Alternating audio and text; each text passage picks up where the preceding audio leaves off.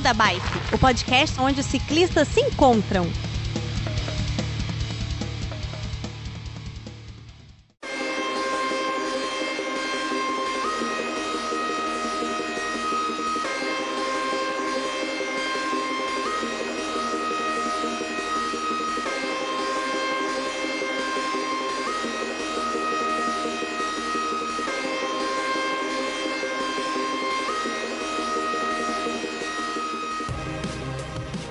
Fala pessoal do Beco da Bike, tudo bem com vocês? Olha, agora, peraí, peraí, peraí, para tudo. Beco da Bike não, Beco da Bike e Apenan Podcast. Caramba, isso aí. Gente, vocês não estão ouvindo errado não. Esse episódio aqui vai ser um crossover entre esses dois podcasts maravilhindos aqui. Quem não me conhece, eu sou o Werther, aqui do Beco da Bike, e junto comigo a gente tem o Fio. Tudo bem, Fio? Oi, eu sou o Fio. E a Lígia também tá por aqui, tudo bom, Lígia? Tudo bem, voltei. Cadê seu marido, Danilo, que tava na gravação, mas sumiu? É, ele deu uma sumida, acho que ele foi tomar um ar e já volta. Daqui a pouco ele volta. Mas olha só, gente, nós somos do Beco da Bike. E o que, que a gente tá fazendo aqui no, no Apenan também? Quem vai explicar? Fio, explica aí. Bom, como todos conhecem, o mundo do podcast adora fazer os famosos crossover. O que, que são os crossovers? São quando um ou mais podcasts se juntam para falar de um mesmo assunto e cria-se um arquivo único que vocês escutam nos dois feeds. Ah, você tá complicando demais, cara. A gente chegou aqui e a gente vai falar sobre ciclismo, uma viagem que você fez e em que você encontrou com a Ana, né? E aí lá na, você foi lá na casa da Ana, daqui a pouco ela entra na gravação também. Esse é um, um, um, crossover atemporal. A gente tá gravando aqui, mas o Fio já gravou com a Ana no passado, e aí a, o áudio dela vai entrar na gravação um pouco mais daqui a pouco e tal, não sei o que lá. Então, gente, É, olha não, só. Só Fala. pra, só pra galera entender, é por causa do fuso horário, entendeu? Nós estamos no Brasil e a Ana tá lá em Würzburg, lá naquela terra bonita, na Alemanha. Então, pessoal, é- a, a história é essa aí. É, nós estamos aqui no Beco da Bike, junto com a Pena Podcast. Nós vamos fazer um episódio sobre cicloturismo.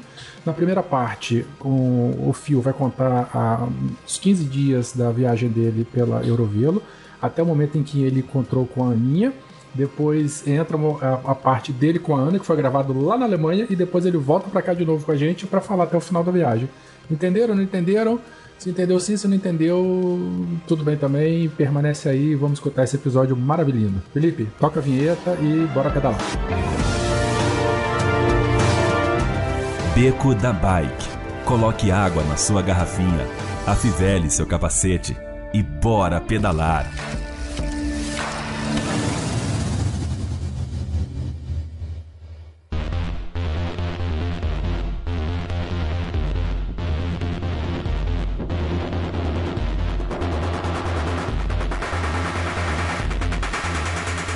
Muito bom, Fio. Quer dizer que você voltou recentemente da Europa para fazer o Eurovelo, não é isso? Conta aí pra gente o que é o Eurovelo, como é que funciona essa bagaça e parece que não é só um, né?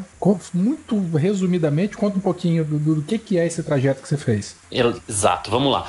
A Eurovelo seria, digamos assim, uma iniciativa da, da União Europeia de unificar todos os caminhos possíveis para serem feitos de bicicleta, gerando mais uh, um cicloturismo, né?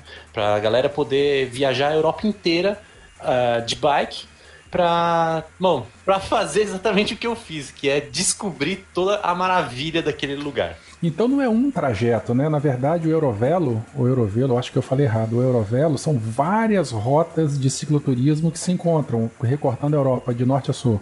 Exatamente, de leste a oeste, de nordeste a sudeste e, tudo mais. Atravessando oceanos, inclusive, tá? É, é justamente, se eu não me engano, são mais de 70 mil quilômetros. Caramba. E você fez uma rota especificamente que é a Eurovelo 15, né? Por que, que tem esse nome 15, você sabe? Porque foi a 15 a ser É, o mais engra-? Isso, exatamente. O mais engraçado é que ela, é, ela é, foi a 15, porém é a primeira que tá 100% concluída com sinalização e tudo mais. Olha que joia. E ela é de onde pra onde? ela vai de to ela estende todo o percurso que o Rio Reno faz, que ele sai ali da nascente de em Andermatt, que é nos Alpes suíços, e segue todo o caminho até desembocar ali no Mar Norte, na Holanda, em Rotterdam. E são quantos quilômetros de rota? no total são 1.200 quilômetros, é, mas o meu pedal deu mais que isso, tá? Bem mais. Muito bom. É, Então vamos lá. Você teve que levar tua bicicleta para Europa, foi de avião, né? Teve é, é, toda a complicação. Fala aí muito rapidamente como é que foi essa, essa- seu deslocamento do Brasil para a Europa, é, que é uma coisa que muita gente fica curiosa, né? Como é que foi a parte prática dessa, dessa situação aí? Depois a gente entra falando aí do percurso. Beleza, vamos lá. Primeira coisa que eu, a, a maior das dificuldades, né, é como levar a minha bicicleta daqui pra lá. Como levar Então- a bicicleta daqui para lá? Exato. Então o que, que eu pensei? É, em primeiro lugar, eu comprei as passagens, né? Vi quais são as companhias aéreas e eu fui perguntar pra eles se eles cobravam taxa a mais, se o que, que eu precisava fazer e tudo mais. E eles me mandaram, eu mandei um e-mail pra eles perguntando e eles me mandaram um e-mail de volta falando: não, a sua bicicleta é muito bem-vinda, pode, pode trazer pra gente. Isso você falou com a companhia aérea? Com a companhia aérea. E ela tratou tão bem assim o ciclista? Que, que maravilha de companhia é essa? Né? Uau. É, eu fui pela Swiss Air. Ah, tá explicado. É. E, bom, mas calma aí, não, nem tudo são flores, tá? É, São vamos lá. chocolates também, né? Lá tem bastante chocolate também. Chocolates e, cervejas. E cerveja. e chá de maconha. Mas calma lá. Foi.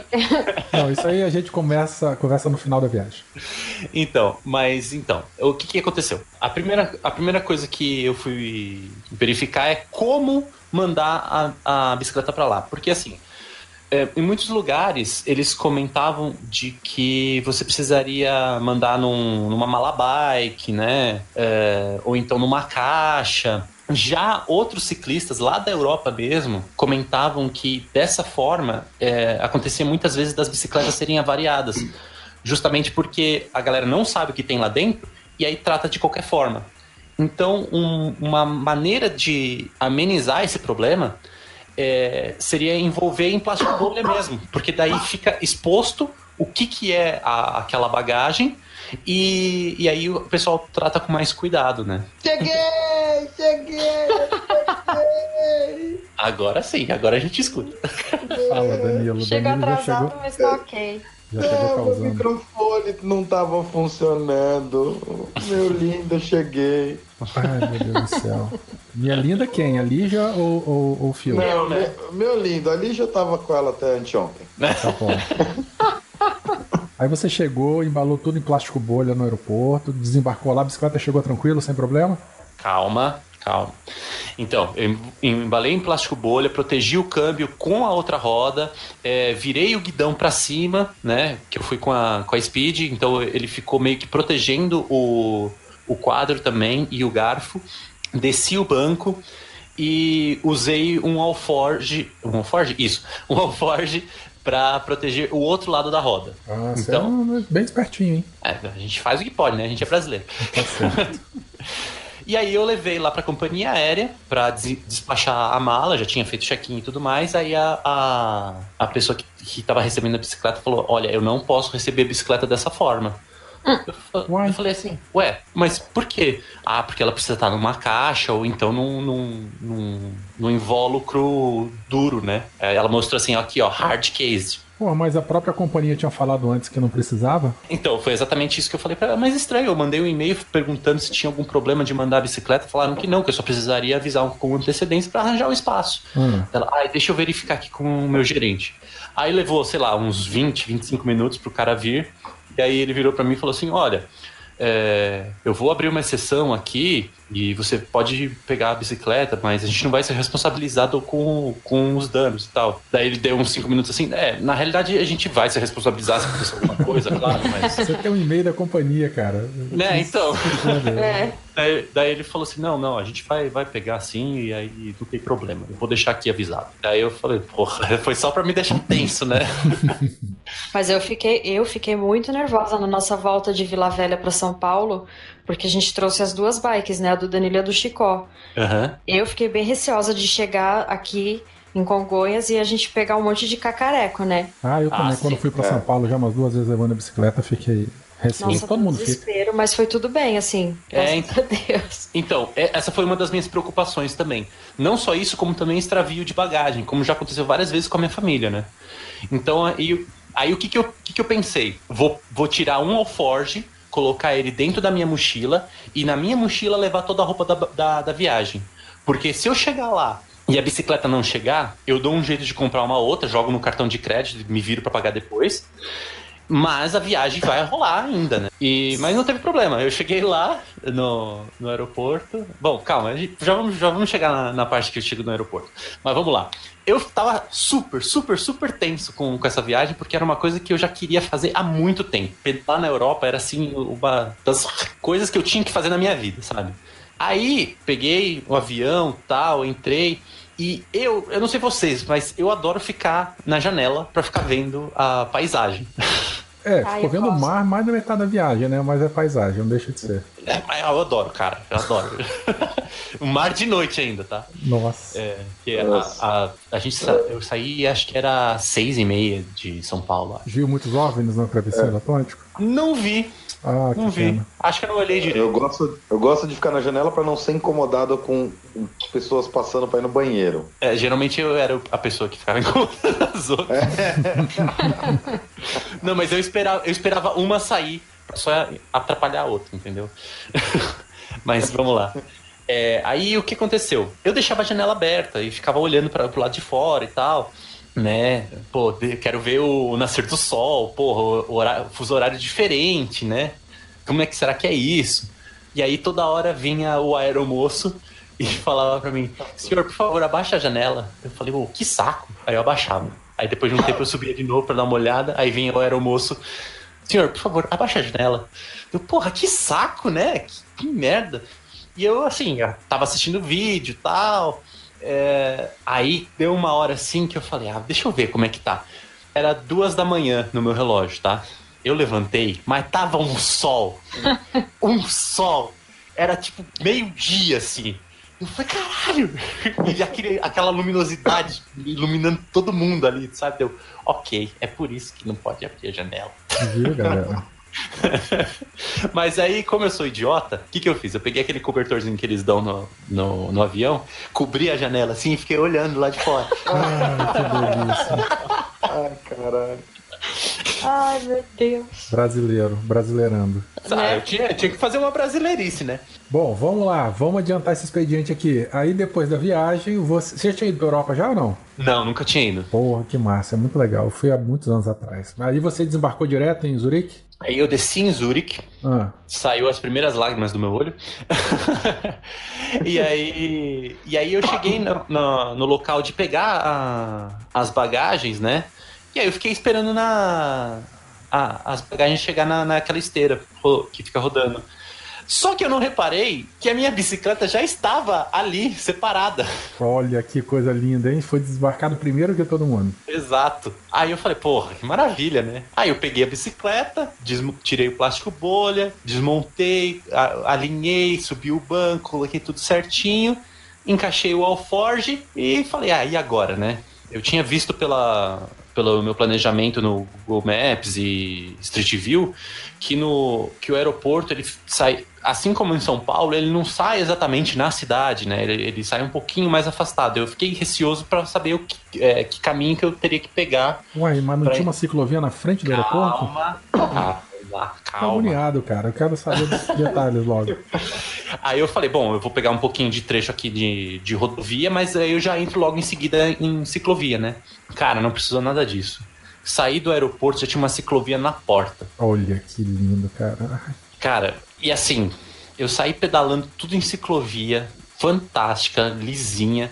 E aí no Google, eu ainda mandei um caminho até o meu hotel que ia pela beirada do rio, assim, que tem ali em Zurique.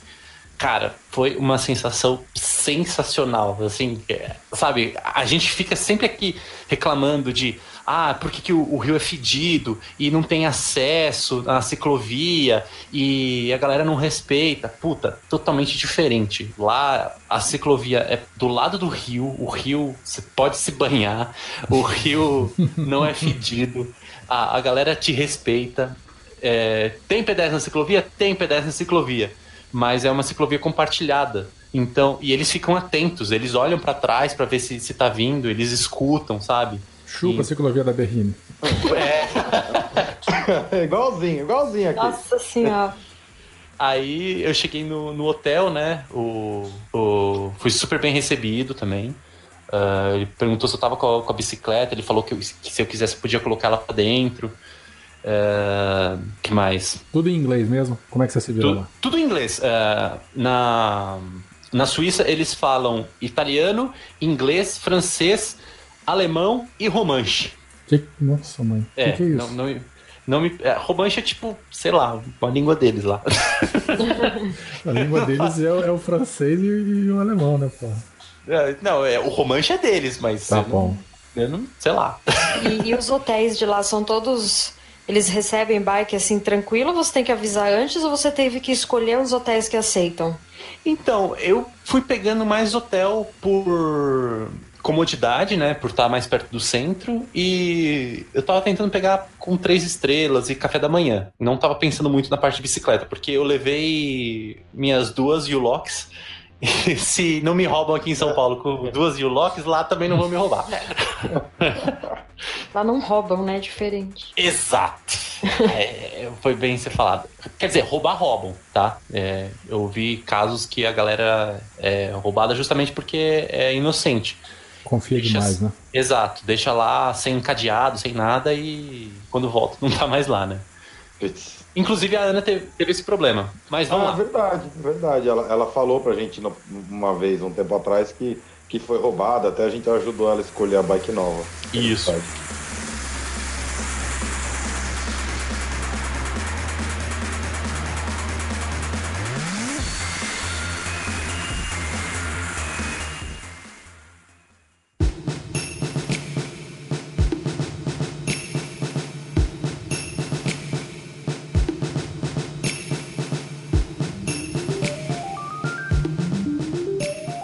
Da gente começar propriamente na tua viagem, você. Só falando dos países que você cruzou: É, Suíça, França, Alemanha. Isso. E Holanda, né? A, a Eurovelo 15 ela, ela vai beirando o Rio Reno, né? E ele vai. Ele começa na Suíça, aí ele passa um pouquinho na Alemanha, depois vai pra França, volta pra Alemanha e depois chega na Holanda. Tá. E, e você foi agora, nessa época do ano, é o verão lá europeu, né? Isso, exatamente. E, tava de- você escolheu essa data o quê? Por conta de férias aqui, porque você só tinha essa época, essa situação por causa de trabalho, ou você priorizou pedalar no verão europeu? Porque lá é outra temporada, né? Tudo muito mais caro, tudo muito mais complicado, não? Sim, exato, exato. Tanto é que a minha, a minha viagem, no fim das contas, eu poderia ter feito pela metade do preço, tá? Mesmo nessa época, mas depois a gente chega nesses assuntos. Mas sim, a prioridade era as minhas férias. Tá, É. mas aí coincidiu então com a outra temporada de lá. Isso, exato. Não, não, não tinha muito como fugir. Eu tinha que Uhum. aceitar isso.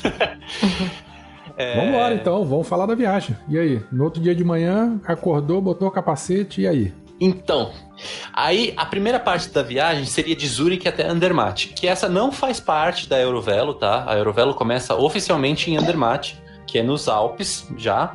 Só que eu falei, poxa, eu já vou estar lá. Por que não pedalar até Andermatt, né? Que são cento e foram 120 quilômetros quase. E aí eu falei, não, vambora. Tô aqui, vamos pedalar a Europa toda. Uhum. E aí, logo que eu saí de Zurich, começou a chover. Eu falei, porra, que desgraça, mano. Aí eu, aí eu encostei assim num, num dos túneis que passa por baixo da- das vias, né? Pra dar acesso pro outro lado. Aí eu parei pra pensar assim, deu, meu, por que, que eu tô esperando aqui? Vou embora.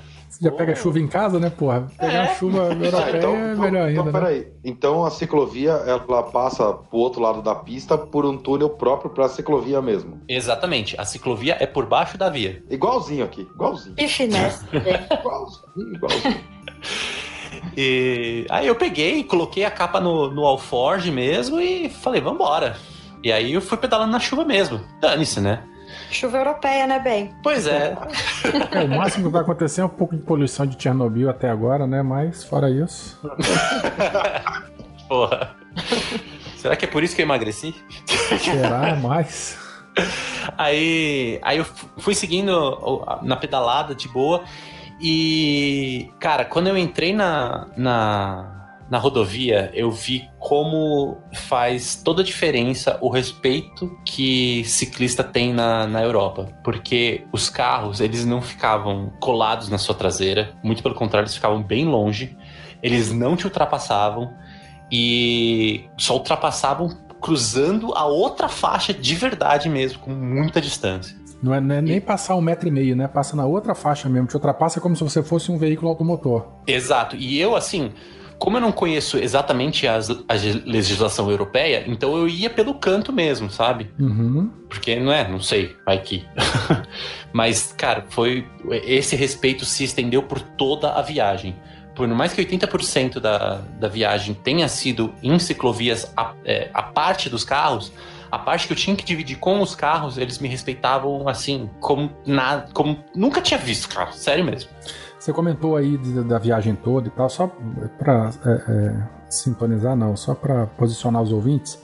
É, você ficou mais ou menos uns 20 dias, né? E, e, e, foram mil e tantos quilômetros. Então você fez uma média alta aí por dia, né, cara? Mais de 100 quilômetros por dia. Isso, foi, foi mais ou menos uns 120 quilômetros por dia. Caramba. Alguns Alguns eu fazia 92, outros eu fazia 130, mas ficou mais ou menos por aí. Chupa, Danilo. E a gente reclamando de 100 km de São Paulo Vila Velha durante é, seis é, dias. Não, é, mas é diferente, né? Isso que eu ia falar, né? 100 km no Brasil deve ser né? Igualzinho 100 km na Europa. Eu tô, eu tô, durante essa gravação que a gente tá gravando aqui, eu tô no interior de São Paulo, que eu vim fazer um treinamento aqui num fabricante. Hum. Cara, eu tô fazendo 8 quilômetros, 8, entre o hotel, que eu vim de bike também, entre o hotel e o, e o, o local.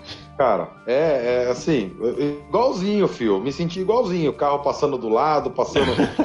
hoje, Hoje, quase que eu peguei no retrovisor do cara pra pegar carona, tá ligado? Pra poder vir até aqui o hotel. já tava do lado mesmo? Igualzinho, já tava do lado, não. Era, era meio palmo do guidão pro retrovisor dele. Ai, Igualzinho. Ô, Fio, mas olha só, você pedalou. A... Você passou grande parte do dia em cima da bicicleta em deslocamento entre as cidades, né? Você fez um, um, um esquema de cicloviagem não vou dizer que é um pouco diferente, mas é uma outra modalidade. Tem gente que decide né, andar distâncias mais curtas, 40, 60 quilômetros, e aproveitar mais o caminho.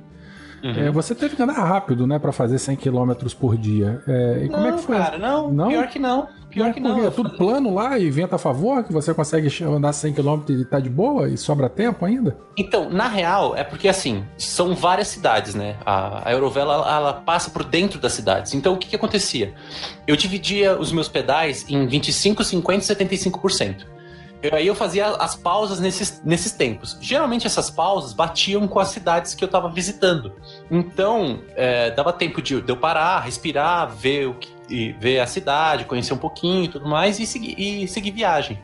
Então, é, a minha média foi baixa, cara. Foi 18 km por hora. Caramba, mas aí então você. É, 18 km por hora, 100 km, você fazia o quê? Umas 7 horas de pedal por dia, então? É, por aí. Em movimento. Por aí. Por aí. Não necessariamente em movimento, né? Mas era por aí, umas 7 horas de viagem. Tá bom, tá bom. Foi no verão, o, o, o dia é, escurece tarde, né? Então aproveitou bastante. Ah, é, bem lembrado. O verão lá só começa a escurecer 10 e meia da noite. Ah, isso é lindo demais. Que horror. Que horror? Não, é maravilhoso, Lígia. É, até certo ponto, Werther, porque o que acontece? Eu peguei, chegava nas cidades, por exemplo, no destino final, que é onde eu ia dormir, e falava, ah, bom, agora eu vou conhecer a cidade e tal, né? Conhecia, dava uma, uma volta assim, daí começava a dar aquela dor de barriga. Eu falei, puta, vou, vou comer, preciso comer, vamos comer. As coisas estavam tudo fechadas já. É. Então eu tinha que, que ficar bem atento quanto a isso, porque tava claro, e só que já era quase 11 horas da noite, sabe? E falando em comer, como é que você se virava? Parava mesmo, café da manhã tomava no hotel, almoçava e janta? É, fala um pouco da tua rotina aí do dia a dia. É, esse era um dos motivos porque eu peguei o café da manhã. Porque aí eu tomava um café da manhã meio que reforçado, né? Que na realidade foi só no começo, porque depois eu comecei a enjoar. mas, mas além de fazer o café da manhã, eu pegava e fazia uns sanduíches para comer nessas paradas que eu fazia. É, geralmente, quando chegava em 50%, era mais ou menos na hora do almoço, entre 11 e 2 horas da tarde. Então, aí eu parava e comia comida mesmo. De repente, um, um, um hambúrguer deles lá, mais específico, ou então uma, uma carne alemã, ou dependendo do lugar onde eu estivesse, macarrão, coisas do tipo, né? E, claro, sempre aquele copão de cerveja, porque Ah, afinal de sempre. contas, né? E cada lugarzinho uma cerveja diferente, né, cara? Isso que é Sim, legal, bicho. sim. Você tá na cidadezinha aqui, você anda 3km, atravessa o morro, na, da cidade da frente já tem a, a cerveja deles. Nossa, que Com o copo da cidade, né? Com o copo da cerveja ainda da Isso. cidade. Sim, Isso que é legal. sim, sim, sim, sim. E enorme, né? E aquela cerveja de, tão, de tanto trigo que tem é turva. É um alimento, é um, é um, é um, um, é um É uma de pão, refeição, né? né? É. E encontrou brasileiros lá, cara? Pedalando, não. Ah, mas nas cidades eu escutava muito português, assim. Ou seja, Bom. você escutava, né? Mas escutava daqui e você corria pra lá, né? Pelo jeito. Exato, exatamente. Aí você fingia que nem era brasileiro, né? Exato. É, todo mundo falava lá que eu era alemão. Eles perguntavam, ah, você é da Alemanha? eu falei, é, não, mas tudo bem. eu sou de outro lugar, mais É longe. tipo De eu outro também. Vou lugar. pra qualquer lugar, pode me perguntar de onde você é. Eu, mas eu morro, mas não falo que eu sou brasileiro. Não, eu falava, eu falava que eu vinha do Brasil e eles ficavam assustados. Você veio do Brasil? É, vim pedalando. Pedalando! Ah, É, Não, bom, não, eu- não deveriam se assustar, né? Afinal, essa aí é uma rota cicloturística, né, bicho? Deve ter louco do, do mundo inteiro lá. Pois é, eu encontrei muita gente de, de vários lugares do mundo mesmo. Da Então. Índia, da, da Noruega. Mas que vieram pedalando da Índia? Não, esse cara, ele veio da Inglaterra, só que ele veio de, de moto. E foi justamente em Andermatt. Mas voltando ao trajeto, É que a gente não, não chegou em três cidades ainda que você passou, né? pois é, pois é, vamos tentar correr com isso aí. Ah, É, então, de Zurich a Andermatt não, não é- fazia parte da Eurovelo. Então eu fiz o trajeto, trajeto maravilhoso, é, sem problema nenhum, seguindo por, por ciclovias e dividido com carros que me respeitavam muito. Mas chegando no- na parte dos Alpes foi quando realmente bateu aquela puta merda, olha onde eu tô. Né, que a, a via onde eu tava, ela dava de frente com a montanha que eu ia escalar. caramba. Então, assim, você via aquela montanha che- chegando, aquele titã, você falava, caralho! e aquela, aquele pico com, com neve ainda, mesmo no verão, sabe? Você fala, nossa, vamos lá. Aí comecei, comecei a escalar. Ali já, ali já essas horas, ali já essas horas já tava sentada. Eu não vou subir. Eu não vou subir mais de jeito nenhum. Você vai e eu te espero aqui embaixo. Ia ser exatamente assim. Foi aquela que você, que você mandou a foto pra gente logo depois que você terminou de subir? Ah, acho que é. Que você já tava, tava esbaforido, cansado, exausto? Calma, a gente já chega aí. Não, subida é legal, cara. Eu gosto de subir. Eu prefiro subida a vento, inclusive. Me bota pra Ah, subir a montanha, mas não me bota pra pedalar contra o vento, que eu fico Nossa, contra o louco. vento foi, foi triste o dia desse. É, mas já- é, ali, já, ali já prefere vento porque nunca pegou vento de verdade, igual a gente já pegou. É, pois é. Tem que pedalar aqui em Vila Velha, na Rodossol. na Rodovento, que a gente chama. Mas voltando pra Europa, então. E aí? Então, aí eu comecei a escalada. Quando começou a parte de túneis que passam é, pela bordinha da, da, da, da montanha, um carro buzinou pra mim fazendo sinal com o dedo, né? Hum, Não, não, tipo, não pode subir, ou alguma coisa do tipo. Eu falei, daí eu olhei pra ele assim, eu falei, ok, ele tá me avisando que não pode subir. Aí eu olhei pro Pô, lado. sinal do dedo é assim, o dedão negativo ou o dedo do meio vai tomar no cu? Não, o entendi. sinal, o, o- o dedo indicador pra um lado pro outro. Ah, então dizendo no, no. Ah, tá. Isso. Dedo indicador em riste. Aí, aí eu falei, porra, beleza, ele tá me avisando, pensando assim, ah, é Europa, ele está me avisando, né? Porque eu sou um turista e não sei das coisas que eu faço. Aí eu olhei em volta, não tinha nenhum outro caminho que eu poderia seguir, entendeu? Eu falei, e assim, os túneis lá, eles além de terem a. a como é que chama? O acostamento, ainda tem uma parte que seria pra. Eu acredito que seja pro, pro pedestre mesmo, né? Então eu falei, meu, dane-se, eu vou aqui pela, por essa parte. Porra, igual imigrantes aí quando a galera desce pra, pra Santos, É, né? né? Igualzinho. Igualzinho. E aí, e aí eu fui seguindo por essa parte de pedestre, né? E com isso, começou a subir outros ciclistas do na esquerda. Só que eles não eram cicloturistas, dava pra ver que eles estavam realmente treinando. Aí eu falei, ah, meu, dane-se, eu vou por aqui mesmo. E fui, comecei a subir. Aí passava um ciclista, e passava outro. Eu falei, bom, eu tô com alforge, estou pesado, é normal, eu não conseguia acompanhar o ritmo deles. Mas de Mas você repente... tava na, à direita da via e eles estavam te ultrapassando pela esquerda, é isso? Isso. Ah. Aí, de repente, eu comecei. Caceta, eu tô mal, hein? não tô conseguindo subir. E aí, subia. Cada vez faltando mais ar. Eu, Nossa, o que, que tá acontecendo? Esse alforje deve estar muito pesado mesmo. Aí eu encostei assim um pouquinho, comecei a tomar um pouco de ar. Eu, nossa, que desgraça. Aí tomava um pouco d'água e tal. Deu, bom, beleza, agora eu posso pedalar de novo. Aí eu comecei a pedalar de novo. Deu 500 metros, eu já tava de novo. Deu, nossa, o que, que vai acontecer aqui? Cara, eu tava subindo a 3 km por hora pelo, pelo GPS. E eu, nossa, eu não vou chegar nunca nesse lugar. E aí eu fui subindo assim, pedalava 500 metros, parava um pouco, tomava uns 10, 20 minutos, pedalava mais 500 metros, tomava 10, 20 minutos. E aí eu cheguei finalmente em Andermatt. Desgraçado dos pulmões. não Ardendo, tendo né? mais. Não tendo mais ar pra nada, deu. Qual a altura da, da, da cidade? Você chegou a ver lá no GPS? Vi, tava 2.206 metros. Nossa senhora. Não, mas subida é legal, né? É, subida é Não, legal. cara, cara, sério, eu acho que essa foi uma das, das partes mais legais da viagem, apesar de eu ter sofrido com, com essa falta de ar, mas é, é algo que eu posso contar, né? Tipo, Ah, sim. caralho, olha, olha o que eu fiz, né?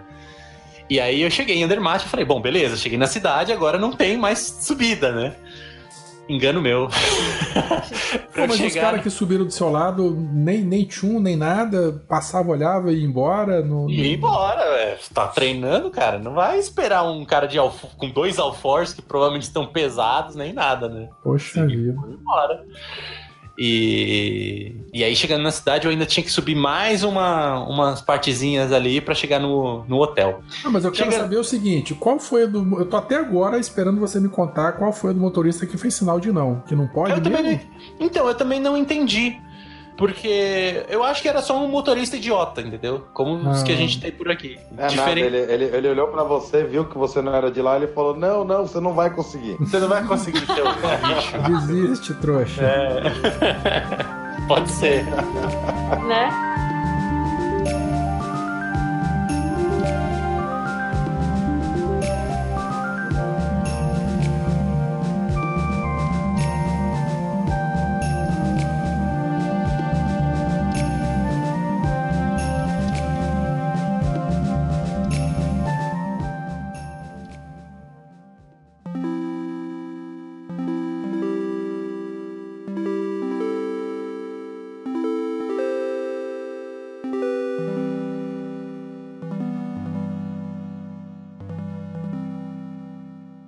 Bom, e aí, eu, e aí eu cheguei lá e, desgraçado dos pulmões, não conseguia respirar. Sentei na frente do hotel, toquei a, a campainha, que era um Airbnb, né? Uhum. E, e nada de, de me atenderem. Bom, eu, aí eu fui verificar. a- o dono do hotel mandou um e-mail avisando que ia chegar duas horas mais tarde porque precisou ir pro, pro hospital.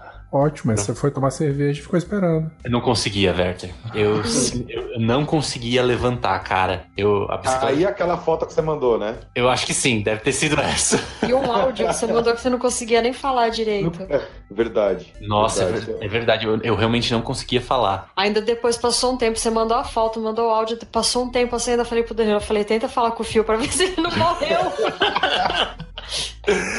Bom, ah, mas aí eu, eu passei, aí eu fui dormir um pouco, né? Recuperei um, um pouco minha força. Aí eu fui dar uma volta na cidade. Só que, como, como eu falei, meu, 10 e meia da noite já tava tudo praticamente fechado, não tinha nem, nem, nem lugar pra comer. Tinha uns lugares passando o jogo do, do- da Copa e tal, mas eu não, não quis me arriscar. Achei melhor voltar pro, pro, pro quarto e descansar de verdade, né?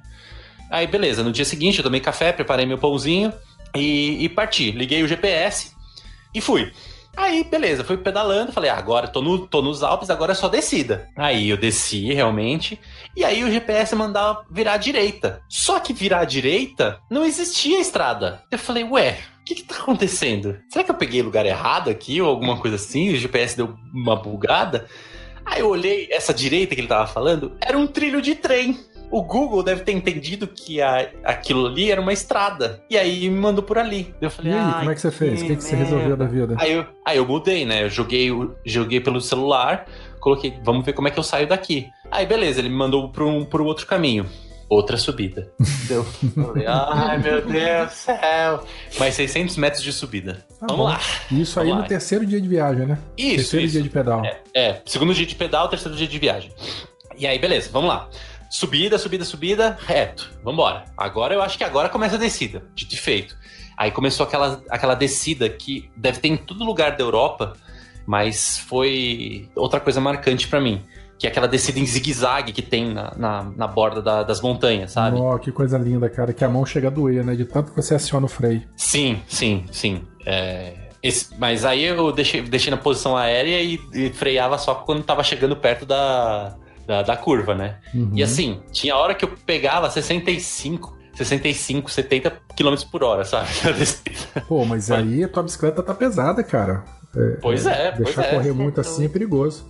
Ah, mas tamo lá. Se eu morrer, eu morri na Europa. Tá certo. Não é? Falando em bicicleta pesada, pro, pra galera que tá ouvindo aqui, o que que você levou no teu bagageiro? Cara, no teu é, eu acho que eu levei até coisa demais. Eu levei uma camiseta pra cada dia, né? Com medo de. Nó, que isso? Não, não, não. Uma 15 camiseta de cada dia então? da semana. Da semana. Ah, Ah, assim? Já tinha levado 20 camisetas já. Não, É. não, não. É, e é- mas no fim das contas eu poderia ter levado três. É.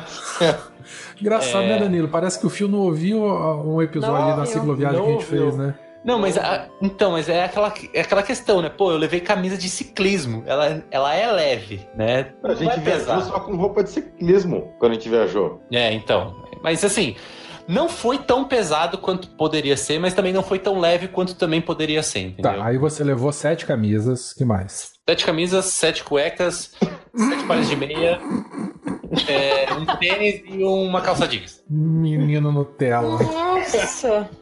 Cara, funcionou. O que importa é que funcionou. Funcionou, mas garanto que você se arrependeu de ter levado muita coisa no final. Ah, sei lá. Não, eu acho que eu não levaria tanta camiseta e tanta cueca. Isso que eu ia falar, pra que tanta cueca? Ah, Pois sei é, lá, cara. né? É que eu pensei no seguinte, eu, eu verifiquei que no, no verão chove bastante. Então eu pensei, porra, já pensou se eu tomo chuva todo dia? Todo dia eu vou- não vou ter roupa, entendeu? Só que não, foi exatamente o contrário. Eu só tomei chuva dois dias. Todo o resto foi puta sol. Mas tudo bem. É, mas seguindo aí, saindo de Andermatt, eu, eu fui em direção a Ruhr, que é uma outra cidade. E aí eu pensando que seria só descida. Só que pra chegar em Ruhr tem outra subida de mais 1.200 metros. É, cara, Ah, nós estamos falando é dos tão Alpes, né, gostoso. bicho? Lá, subida e descida é o que mais tem, não tem como fugir. Pois é, exatamente. E A aí partir de onde que você pegou plano? Só no finalzinho? Só lá na, na, na Holanda? Não, não. É, depois de Ruhr já começou a parte plana e não tive mais dificuldade. Era só essa, essa primeira partezinha. Mas eu já, já tinha ciência que o começo ia ser difícil mesmo. Bom, é, passei essas subidas é, de- de- e cheguei em Ruhr. É, não gostei muito de Ruhr, achei uma cidade que é meio carrocrata. Apesar deles respeitarem, mas é, é- o trânsito é muito agitado, né? Isso me, me incomodou. E aí, o que, que ia acontecer? Eu tinha duas opções. Eu poderia ir para Kreuzelingen, eu não sei se é assim que se fala, se, se não for, desculpa. Ou seguir para Basel, que teria um show de uma banda, que, que eu gosto bastante. É, eu não pensei duas vezes. Eu fui lá, comprei a passagem de trem, porque aí seriam 200 quilômetros, eu achei que ia ficar um pouco Ah, então teve treta aí nessa história. Você não foi pedalando tudo. Você deu uma, uma pernada de trem pra poder Então, economizar tempo. É, porque eu pensei, porra, 200 quilômetros, eu passei por, eu passei esse, esse trechinho aqui sofrendo um pouco, acho que vai ser meio pesado, não vou conseguir chegar a tempo pro show. Aí eu falei, bom, vou pegar o trem. Comprei a passagem de trem. No que eu comprei a passagem de trem, a banda manda no no no Ah, coisa que tá cancelou. Ai, ai. Cancelou o show porque o, o vocalista tava muito doente. Daí eu falei, ah, filha da puta. Por que que Eu não lembro que você ficou no maior dilema se você ia pedalando, não ia, porque você desviava. Foi essa É. banda, esse show? Foi, foi. E aí, porra, podia ter feito isso há meia hora atrás, que daí eu não teria comprado a, a passagem. Eu falei, bom, paciência, né? Já, já comprei, vamos usar. Falando em custos aí, quanto que você gastou mais ou menos por dia? Você tem essa ideia? Tenho, eu tenho, eu tenho uma planilhinha aqui que, cara, eu estipulei 300 reais por dia pra, pra comer. Não gastei isso nem a pau. Não, 300 reais pra comer. Eu quero dizer o seguinte, custo total, de deslocamento total? e hospedagem, mais ou menos, pro, pro, pro ouvinte poder ter uma ideia. Mais ou menos 15 mil. Mas, como eu disse, eu poderia muito bem ter feito pela metade disso, porque eu poderia ter pego hotéis mais simples, que também tinham café da manhã, mas eu fiquei com receio de, de eu me ferrar, entendeu? Mas Entendi. Você tava achando que você ia pra Barra do Piraí, né? Caiu É. É, exatamente, exatamente, exatamente. Né, Werther? É, é esse mesmo. Ai, ai, ai, que sofrência. Mas nós estamos na Europa, esquece Barra de Piraí. tá bom. Bom, aí eu peguei o trem, aí eu tava com aquela dúvida, como é que eu vou levar a bicicleta no trem, né? E aí eles têm compartimentos específicos para bicicleta. Você vai lá, você pendura como se fosse um ganchinho, né? Daqueles. é, que, nem, que nem bicicletário que a gente tem aqui. Uhum. que- Mas num vagão separado ou, ou- ou uma área segregada em algum, tudo junto num vagão só? Cada vagão tem, tem um tanto de bicicleta disponível lá, de área de bicicleta. Cada vagão tem uma peculiaridade. Existiam dois vagões que, tinham que tinham espaço para bicicleta. Então eu deixei em um deles. Chupa Vale do Rio Doce. Tô querendo ir pra BH para pedalar e essa empresa aí, ela não carrega bicicleta no- no- na, na estrada de ferro Vitória Minas. É uma vergonha isso. É, por É. isso que a gente voltou de avião. Porque é a uma vergonha. também. Vale do Rio Doce. Eu sei que você nunca vai patrocinar o beco, mas é uma vergonha você não permitir bicicleta nisso aí para poder fomentar o, a- o turismo aí de cicloviagem entre Vitória e Belo Horizonte. Pronto, falei aí meu protesto. Bom, aí eu peguei o trem, cheguei lá em, em, em Basel. É uma cidade, como sempre, super receptiva com, com ciclista. Eu tenho, tenho até umas filmagens aí que, que eles têm um, um túnel de ciclista que passa do lado da, da universidade. É, A universidade dá acesso a esse túnel. Então tem várias bicicletas ali paradas sem cadeado. Elas simplesmente estavam paradas ali com o pezinho, assim. E, cara, é uma cidade sensacional. Eu deveria. Eu fiquei três dias, justamente porque um eu estaria em Kreuzlingen, né? mas aí eu adiantei. E. Cara, eu até- acho que até foi lá que eu mandei a foto do, do, dos selins lá da Brooks pra você. Uhum. Bom, você ainda está na, na Suíça, Na ou já, Suíça, já entrou na isso. Alemanha? Basel é a última cidade da Suíça. Tá, vamos para a Alemanha então.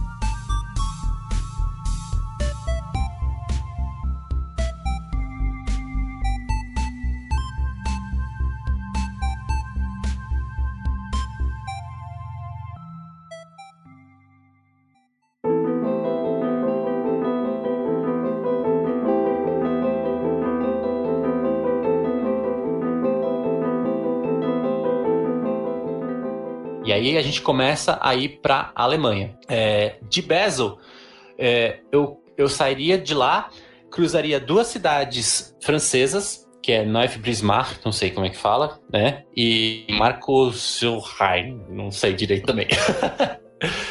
E aí na, Suí na, na, na França tem aquele dilema de sempre, né? Eles têm aquele, aquela rixa com, com ingleses, então se você chega falando inglês, você já é maltratado. Ah, cara, eu tive lá mu- muito tempo atrás, mas não senti esse tipo de problema, não. O pessoal mais É. novo lá, tudo fala inglês. É, mas pra evitar esse problema, o que, que eu fiz? Eu joguei no Google, é...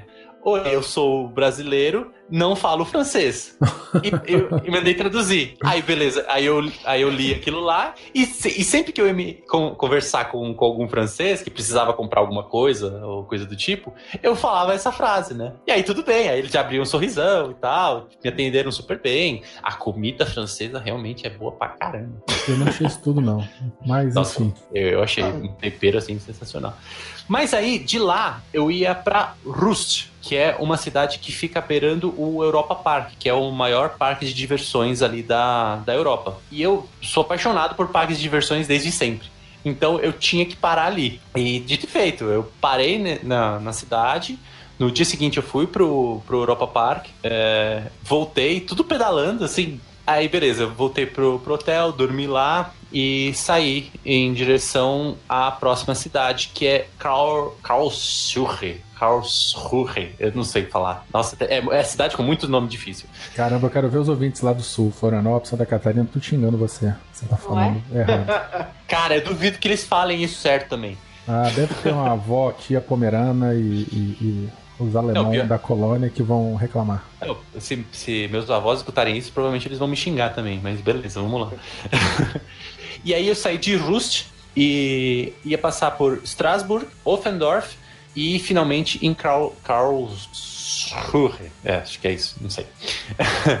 Mas por que finalmente em Karlsruhe? Por que o, o tão finalmente assim? Ah, não, por nada, só porque é a terceira cidade. Aí, eu não sei se, se os ouvintes vão lembrar, mas Strasbourg foi uma das cidades que a gente comentou lá, das cidades amigas de bicicleta, que era super receptiva, que inclusive uhum. tinha uma grande quantidade de mulheres pedalando. Então eu falei, essa eu realmente tenho que passar, conhecer um pouco, né? E esse foi o meu primeiro, primeira coisa que eu teria mudado na, nessa viagem, que é ter dormido em Estrasburgo para conhecer melhor.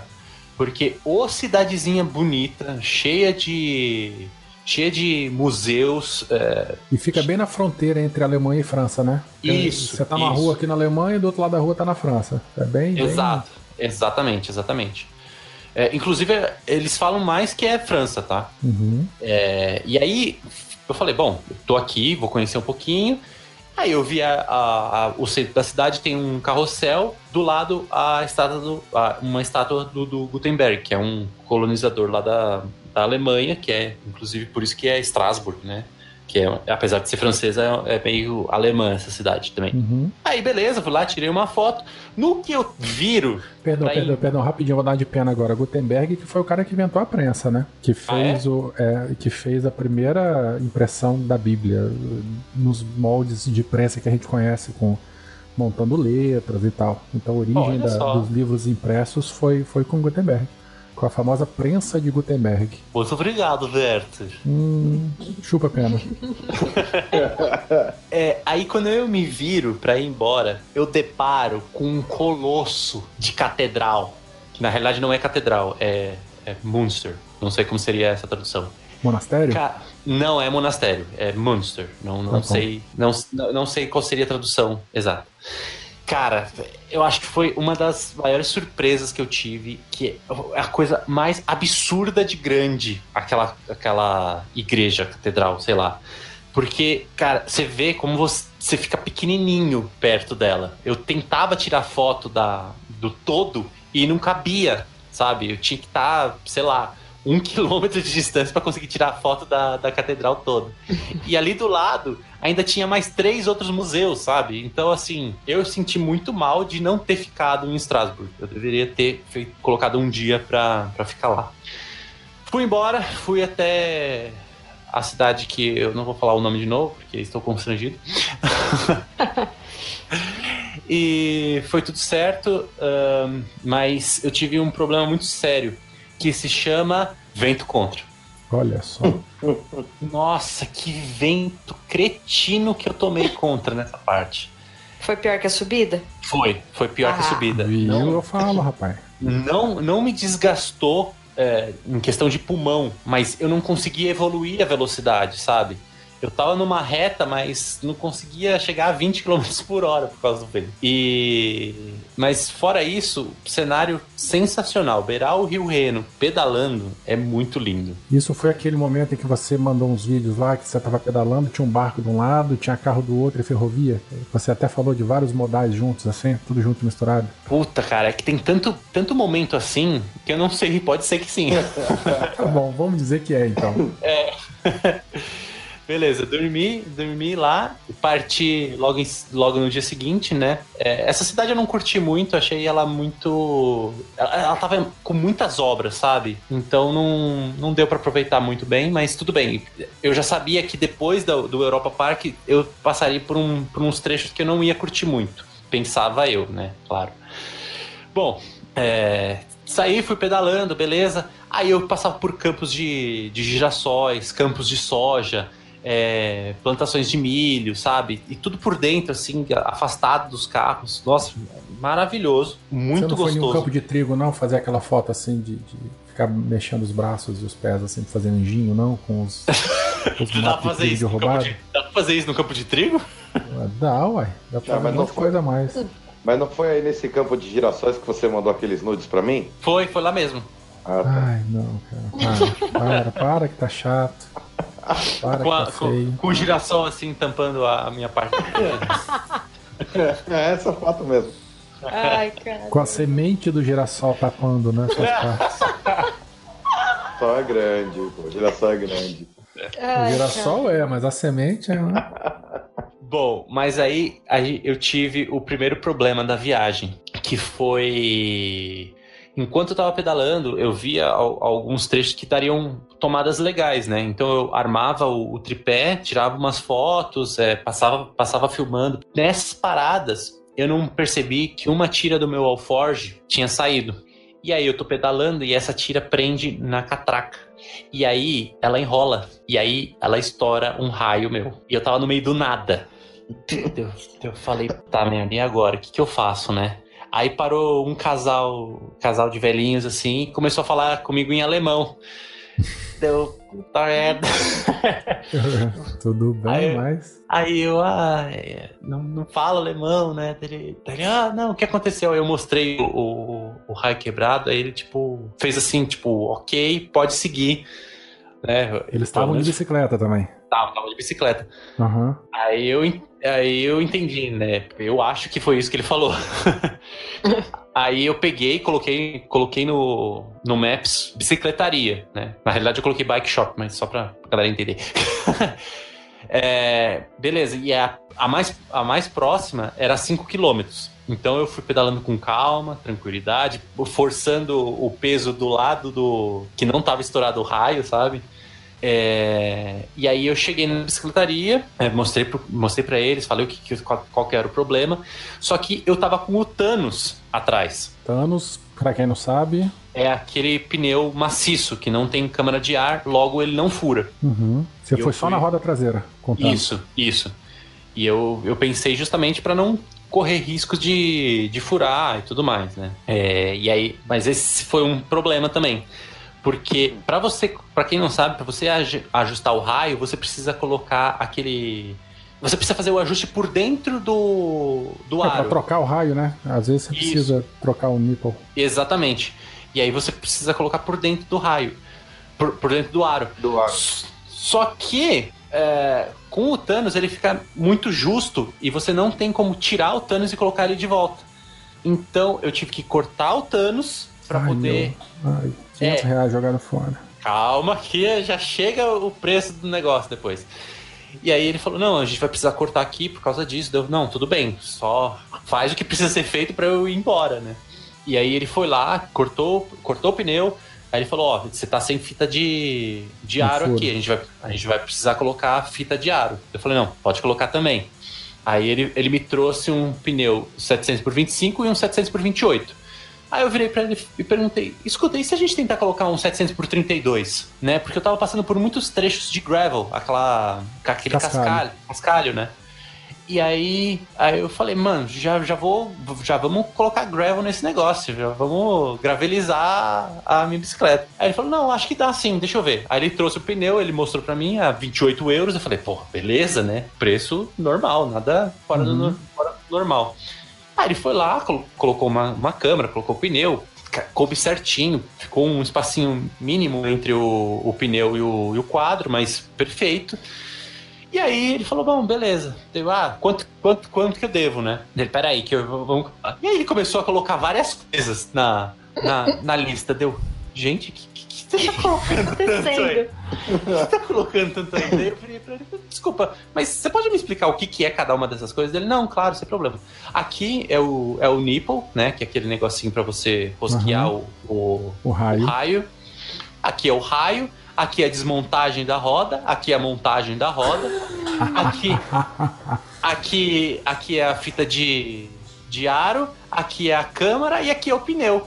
Ah, e esse aqui é o alinhamento da roda também. Claro, não. Aí tudo, até aí tudo bem. Agora desmontar e montar o pneu aqui ninguém cobra, não. Né? É, então. a- aqui o pessoal só cobraria o pneu, né? É, o pneu É, e o troca, pneu, né? Já- o pneu é e o o raio. troca, né? E lá eles cobram tudo. Tá errado? Não tá errado, mas. Que no final deu No final deu morreu em quantos? 75 euros. 75 euros. Mais o Thanos que custou uns 350 pau aqui no Brasil. O Thanos foi pro lixo? É isso mesmo? Foi, lixo. cortou o pneu fora. Não pode ser, gente. Você não trouxe nem um pedacinho de lembrança dele, cara? Um pedacinho. Não, um não, chaveirinho. Não, Não, é, esse pneu tem história. Não, não, não, não. É muito. Eu tinha que ter Ele é tacado duro. fogo ele na frente da loja. Muito Aquela borracha Ó, maciça ia subir a fumaceira. É, e ele é muito duro, né? Ele. ele aí eu. Quando eu, quando eu fui pedalar com esse 700 por 32, que é aí que eu percebi como ele tava me atrasando no, no pedal. Porque ele é muito. É, ele é muito rígido, então ele fica muito desconfortável. E com, com esse daí, a bicicleta ficou uma delícia. Eu rodava assim no, no cascalho, no, no asfalto, em qualquer lugar, sem problema nenhum. Bom, isso aí em que cidade? Isso aí foi mais ou menos em Mannheim. Nenhai. Com quantos dias de viagem? Foi mais ou menos. Foi quatro dias de viagem, acho. Caramba, fio, você não saiu do lugar então. Meu Deus do céu, tem mais 15 dias, tem mais 10 dias aí pra gente poder encontrar com a, com a Ana. Tá bom, eu vou, vou tentar correr agora.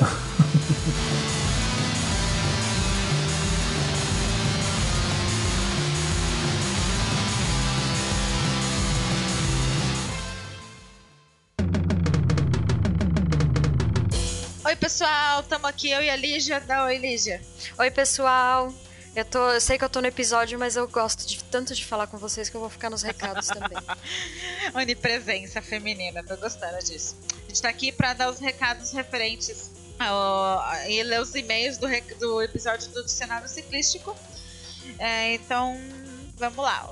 A gente tem que dar os recadinhos de sempre, né? Então vocês podem ajudar o Beco de diversas maneiras. A sua contribuição a partir de R$ reais é muito bem-vinda e você pode fazer isso lá pelo padrim.com.br barra Beco da Bike ou pelo Paypal. Também pode ajudar a gente se a situação não estiver muito boa aí, não puder ajudar financeiramente, não tem problema. Você pode ajudar a gente divulgando os episódios do Beco no seu grupo de pedal, no Twitter, no seu Telegram, nos grupos do WhatsApp. Tenho certeza que você faz parte de algum onde dá pra ajudar a espalhar a palavra. Mas se você fizer isso, dá um print, marca a gente no, no- Twitter que a gente dá um retweet pra você. E participa da nossa comunidade lá do Beco da Bike no Telegram, o t.me barra Beco da Bike. A gente fala de tudo por lá, inclusive de bicicleta.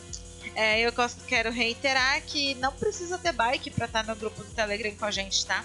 Inclusive, se você quiser comprar sua primeira bike, tiver com dúvida, entra lá que o pessoal adora ajudar e palpitar, porque os meninos são todos doidos, ficam pesquisando promoção de bicicleta e nem tem mais onde enfiar a bicicleta. Então eles adoram achar a bicicleta para os outros comprarem. É verdade. é, pessoal, e vamos participar também do Bazar do Coração, né? Desapega daquele, daquela pecinha, né? Trocou, que não serve mais. E vamos doar para um amiguinho que não tá podendo comprar agora, né? Lembrando que no nosso bazar só aceitamos doação, tá? Não pode compra e venda, a não ser que seja a preço de custo, né? Comprei, não serviu, vou passar para frente porque não serviu e vocês entenderam, É né? isso aí. Essa semana tava bem movimentado o, do nosso grupo lá, né? Então o coração de bastante gente ficou quentinho. Ficou, teve bastante doação. E lembrando também, pessoal, da campanha Aline Fala, a gente quer mudar a vinheta do beco. Ah, nós criamos a campanha Aline Fala, hashtag Aline Fala, né, no Twitter, e estamos esperando as frases aí de vocês, né? As ideias pra gente gravar uma vinheta nova. O vencedor ganha uns brindes bem legais aí do beco, viu? É isso aí, a galera. frase escolhida. Tá meio fraco lá, vamos participar. Segue o Beco no Twitter e marca a gente com a hashtag Aline Fala. Se tivessem ideia, dá uns likes lá nas frases que o pessoal já postou pra gente ver qual que tá fazendo mais sucesso.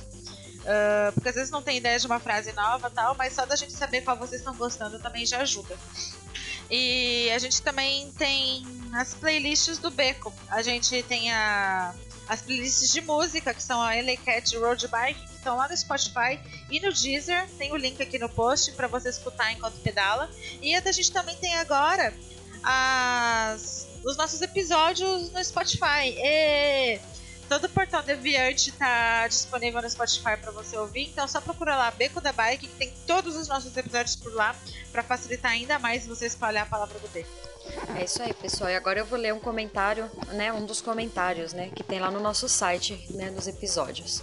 É o, o comentário do Kleber Medeiros, nosso amigão lá do grupo do Telegram, Kleber é nosso parça. companheiro, né? E vamos ver o que, que ele falou pra gente. Parabéns pelo episódio. É por pautas como essas que sou fã do Beco. Um lugar que escuto relatos de ciclistas como eu, do dia a dia, que escolheu usar a bike como meio de transporte, alguns para viajar, outros para competir. Ao escutar a partilha dessas novas experiências, como foi o dos convidados, me fez voltar e fazer memória de um sonho adolescente que eu só consegui concretizar agora, que é o fato de montar a minha própria bike. Obrigado, Beco, e vida longa e muitos pedais.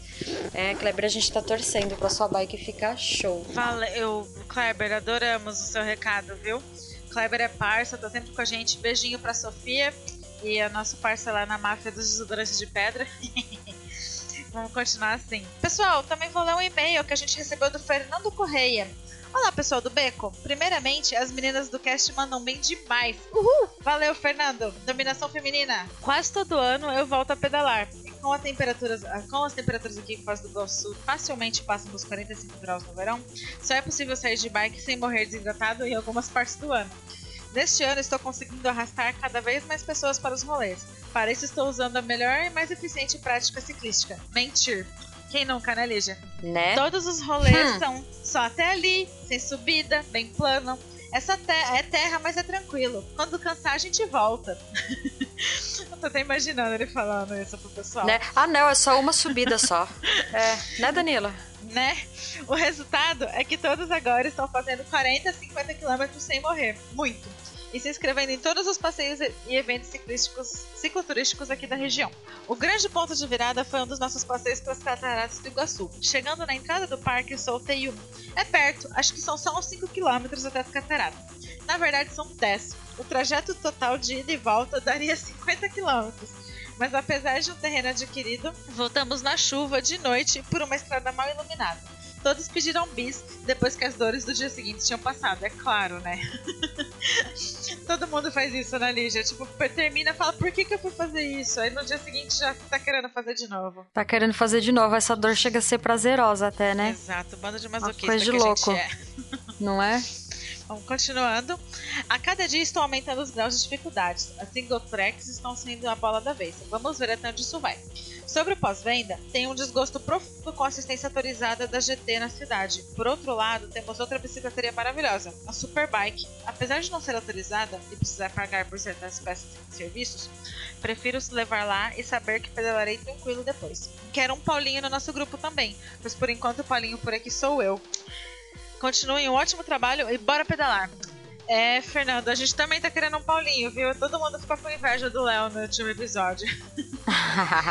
né? E bora pedalar Bora então, pedalar. pessoal. Fiquei com uma invejinha É, também de pedalar nas cataratas do Iguaçu. Deve ser maravilhoso, né? Deve ser uma delícia, né? Da hora. Não sei. Tem muita subida? Ah, olha, eu fui lá a pé e tem umas escadarias assim que você tinha que parar pra descansar no- no meio. Ah, então não sei, viu? Pessoal, eu vou ler agora também um comentário do nosso da nossa comunidade do Strava, tá? É, do Márcio Henrique Oliveira. Sou um dos ouvintes, sempre procurava um podcast relacionado à bicicleta e foi uma surpresa agradável encontrar o Beco. O podcast é ótimo, gostaria de sugerir uma série relacionada ao ciclo- cicloturismo, em- com entrevistas com pessoas que se interessem pelo tema e ou fizeram cicloviagens recentemente. Parabéns! Márcio, para você a gente sugere o Beco da Bike 7, né? África de Norte a Sul. E fica ligado que logo, logo tem mais uma novidade sobre cicloviagem também. Isso aí. E eu vou ler mais um comentáriozinho que deixaram lá no nosso, na nossa comunidade do Strava, do Hugo Carlos. Ele disse assim: "Ah, Meu episódio preferido é o de mitos. Os relatos da viagem também são muito bons. Eu descobri o Strava pelo podcast, no feed geral do Portal do Aviante. Estou usando a bike de maneira mais intensiva desde fevereiro para ir trabalhar. Depois que certa manhã a moto não ligou e resolvi ir de bike para o trabalho. A moto está à venda por causa da bike. Sensacional, viu, Hugo? A gente adorou. Adoramos. Pessoal, uma novidade. É, queremos anunciar a primeira parceria do Beco, a Cicloviva. A Cicloviva, junto com o Beco, tá lançando uma linha de camisetas do Beco. Ê! Vocês pediram, nós atendemos. A Cicloviva é uma marca nova que está nascendo e já nasce querendo ajudar o Beco a crescer ainda mais. Todas as camisetas com temática do Beco terão parte da renda revertida ao Beco. Essa primeira tiragem ela tem umas quantidades bem limitadas. E para ver os modelos possíveis, visite o site cicloviva.com.br. O link vai estar, tá, né, na, post, na postagem, né? E esse site, o cicloviva.com.br, vai estar tá sendo colocado no ar hoje, na, na, junto com esse episódio, só para os ouvintes do Beco, gente, exclusivaço. Ai, gente, eu quero uma de cada, por favor né? E quem comprar vai levar um mimozinho junto. Ai, que legal. Eu tô muito animada. Hum, contei do mimo, era segredo. Ui. Eu não, eu não vi nada, que foi mimo. Hã? Mimo? Ah. Não sei de nada. E é isso aí, pessoal. A gente espera que vocês gostem bastante das camisetas. Novidade maravilhosa. Eu espero que seja muito legal. Eu já vou encomendar uma de cada pra mim. Não quero nem saber se o Vinícius vai confiscar meu cartão de crédito depois. e né? só pra encerrar, antes que o pessoal proíba a gente de gravar os recados, porque a gente fica falando falando para sempre. Se você quiser anunciar o seu produto ou serviço ou mandar algum presente pra gente, ou se você identificou alguma coisa interessante que a gente não falou, ou se tem alguma canelada que a gente falou por aqui, manda um e-mail pra gente no contato bicodabike.com.br. A gente vai adorar receber o seu contato, tá bom? É isso aí, é isso pessoal. Aí, Lígia. Vamos deixar esse pessoal voltar pro episódio que tá uma maravilha? Então, de volta para esse episódio super legal aí do Fio contando da, da super viagem dele. Ai, que inveja. Um dia eu chego lá. né? Beijo, gente. Até mais. Beijo. Tchau, tchau.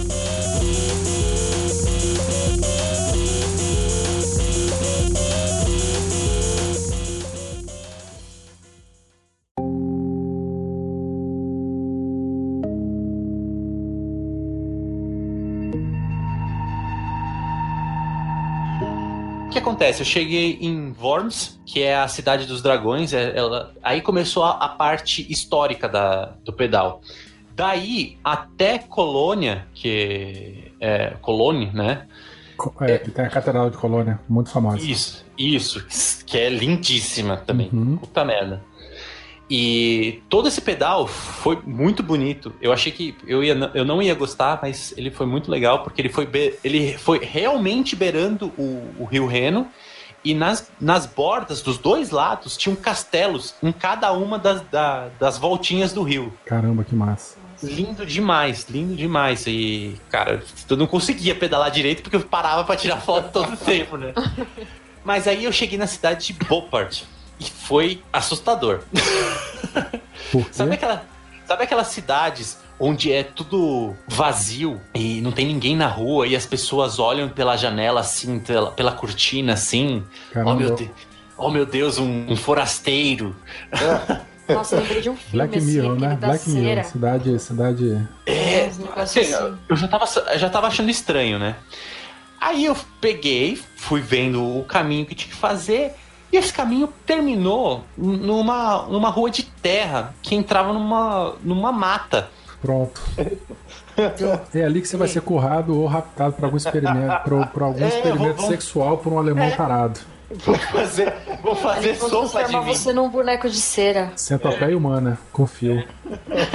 Aí, então, eu falei, bom, é uma mata, mas tudo bem, o, o hotel já deve estar tá logo ali, né? Aí eu, aí eu e era uma subida essa mata. Aí eu comecei a empurrar a bicicleta assim, e a subida ia ficando cada vez pior, a mata cada vez mais fechada. Eu. Não, tá errado isso, não pode ser. Deixa eu voltar. Aí eu voltei, Cheguei no asfalto, joguei o, de novo o endereço do, do hotel. E aí eu mandei por outro caminho. Beleza, fui por outro caminho, mais subida, mas ainda asfalto, ainda cidade, ainda civilização, sem problema. De novo, terminou o asfalto, começou um, uma mata fechada. Eu falei, caramba, bom, vamos seguir aqui, né? Já que é isso aqui, é isso aqui. Se eu tivesse mata... currado, que seja na Alemanha, né? Não no Brasil. É, exatamente, exatamente. Se é pra me engravidar, que seja um alemão.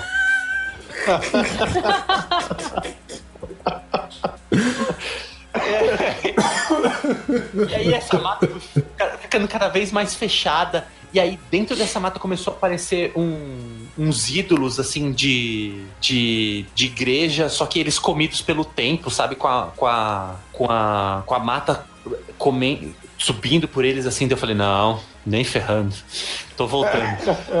Tô voltando, vou voltar para lá, para outra parte da cidade e arranjar um hotel lá. Aí eu cheguei num hotelzinho e perguntei: Ah, desculpa, mas eu não tô conseguindo chegar no meu hotel, vocês têm um quarto?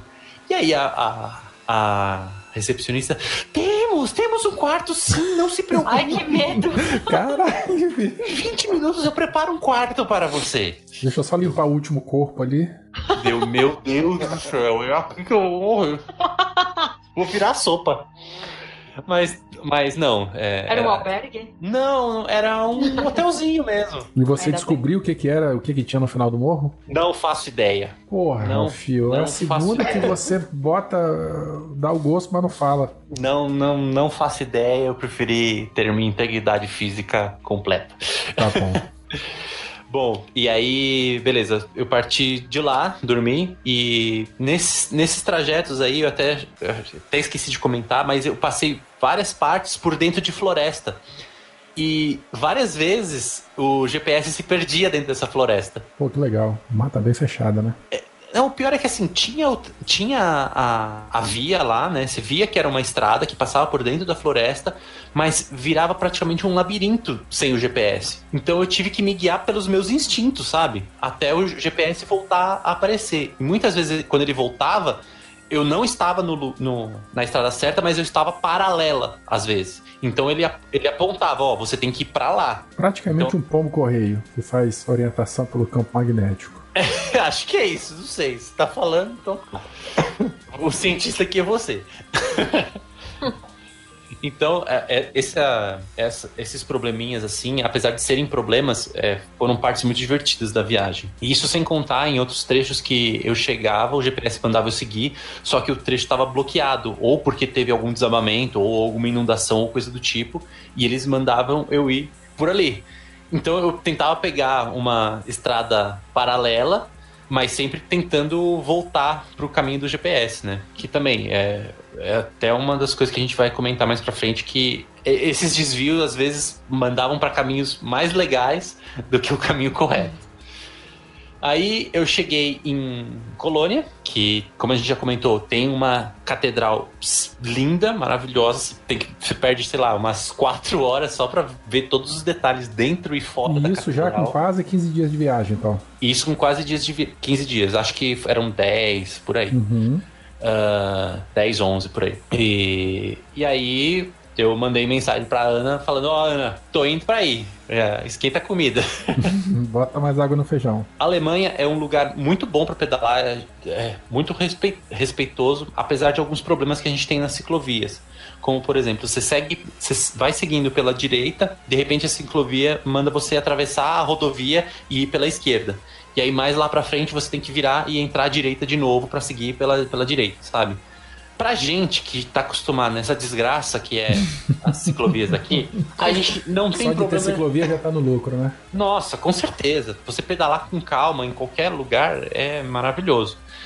Mas tem esses probleminhas, né? E aí eu cheguei em Duisburg, eu, eu tava com um certo receio, porque a galera que escuta o, o, o Apenan vai concordar comigo que ele é um, um podcast mais sério, né? Um pouco diferente do, do que eu tento fazer, que é dar uma, uma, uma brincadeira, né? E eles são Rapaz, o Apenan é só elite, cara. Só a galera é, então, é, é é uma coisa bem mais raiz acadêmica. instruída ouve o Apenan, cara. É, pois é. E eu tava com receio, porque apesar de eu conversar com a Ana pelo, pelo Telegram, eu não conhecia ela realmente, né? E aí eu cheguei lá e a Ana, super felizona, fiu, fiu, fiu, fiu, fiu, fiu. Ela ficou pulando, ela ficou pulando assim, tentando agarrar É, pescoço, é. porque ela é pequenininha, hein? É, pois é. É Muito pequenininha, né? Vamos falar. E aí, ela super, super empolgada, sabe? Mó, mó felizona. Eu até comentei com ela, nossa, você é muito diferente do que você é no podcast. Bom, agora a gente entra na segunda parte deste episódio, desse crossover. Então, fiquem aí com uma conversa do Fio e a Ana. Eles passearam aí por várias cidades. Vocês vão ouvir a parte que foi gravada lá na Europa, lá na Alemanha. E depois a gente já retorna também com o restante da viagem do Fio.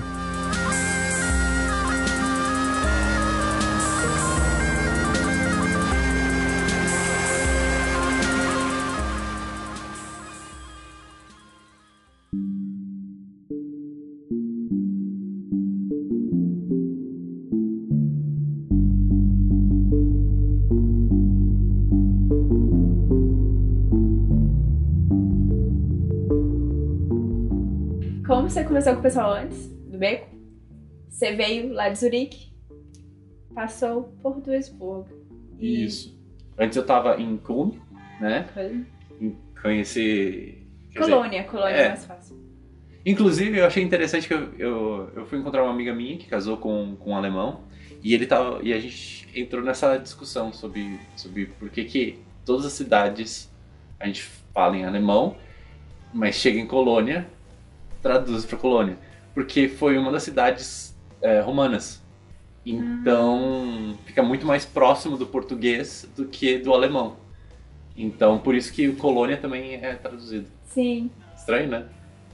E colônia tem o Kolsch, que é o, que é o dialeto de lá. Tem? Tem. Isso eu não sabia. Tem, Bom, eu tem não falo alemão, né? Então realmente não conseguiria Não, entender. mas o, o dialeto de lá é, é uma coisa estranha. Eu, eu também não entendo nada do que eles falam. Aham. Mas, tipo, tem até. Tem uma musiquinha deles que é Viva a Colônia, que é no Kolsch. Aham. Tipo, esse Viva a Colônia é em Kolsch.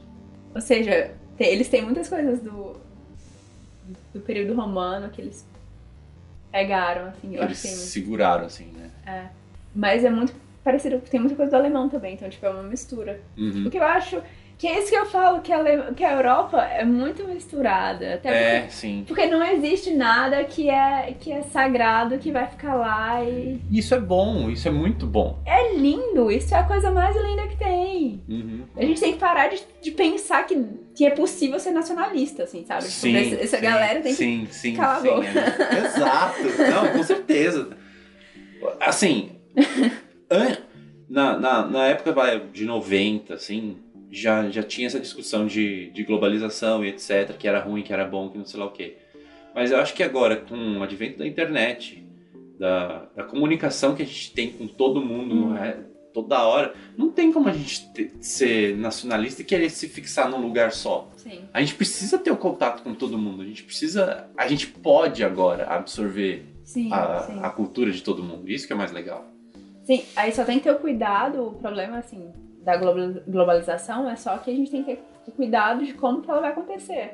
No sentido de não deixar só os países. Só alguns países específicos. É. É. não, tudo bem, mas eu acho que assim, em questão de cultura, eu acho que é muito importante a gente é, ter esse link entre os lugares, que foi exatamente esse um dos motivos para eu querer fazer essa viagem. Uhum. entendeu? Foi justamente absorver cultura de outros lugares Uhum. para ver se realmente é tudo isso que, que falavam sobre sobre ah, a Europa, que todo mundo protege bicicleta, ah, é que aqui na Europa, que nem falam lá em São Paulo, etc.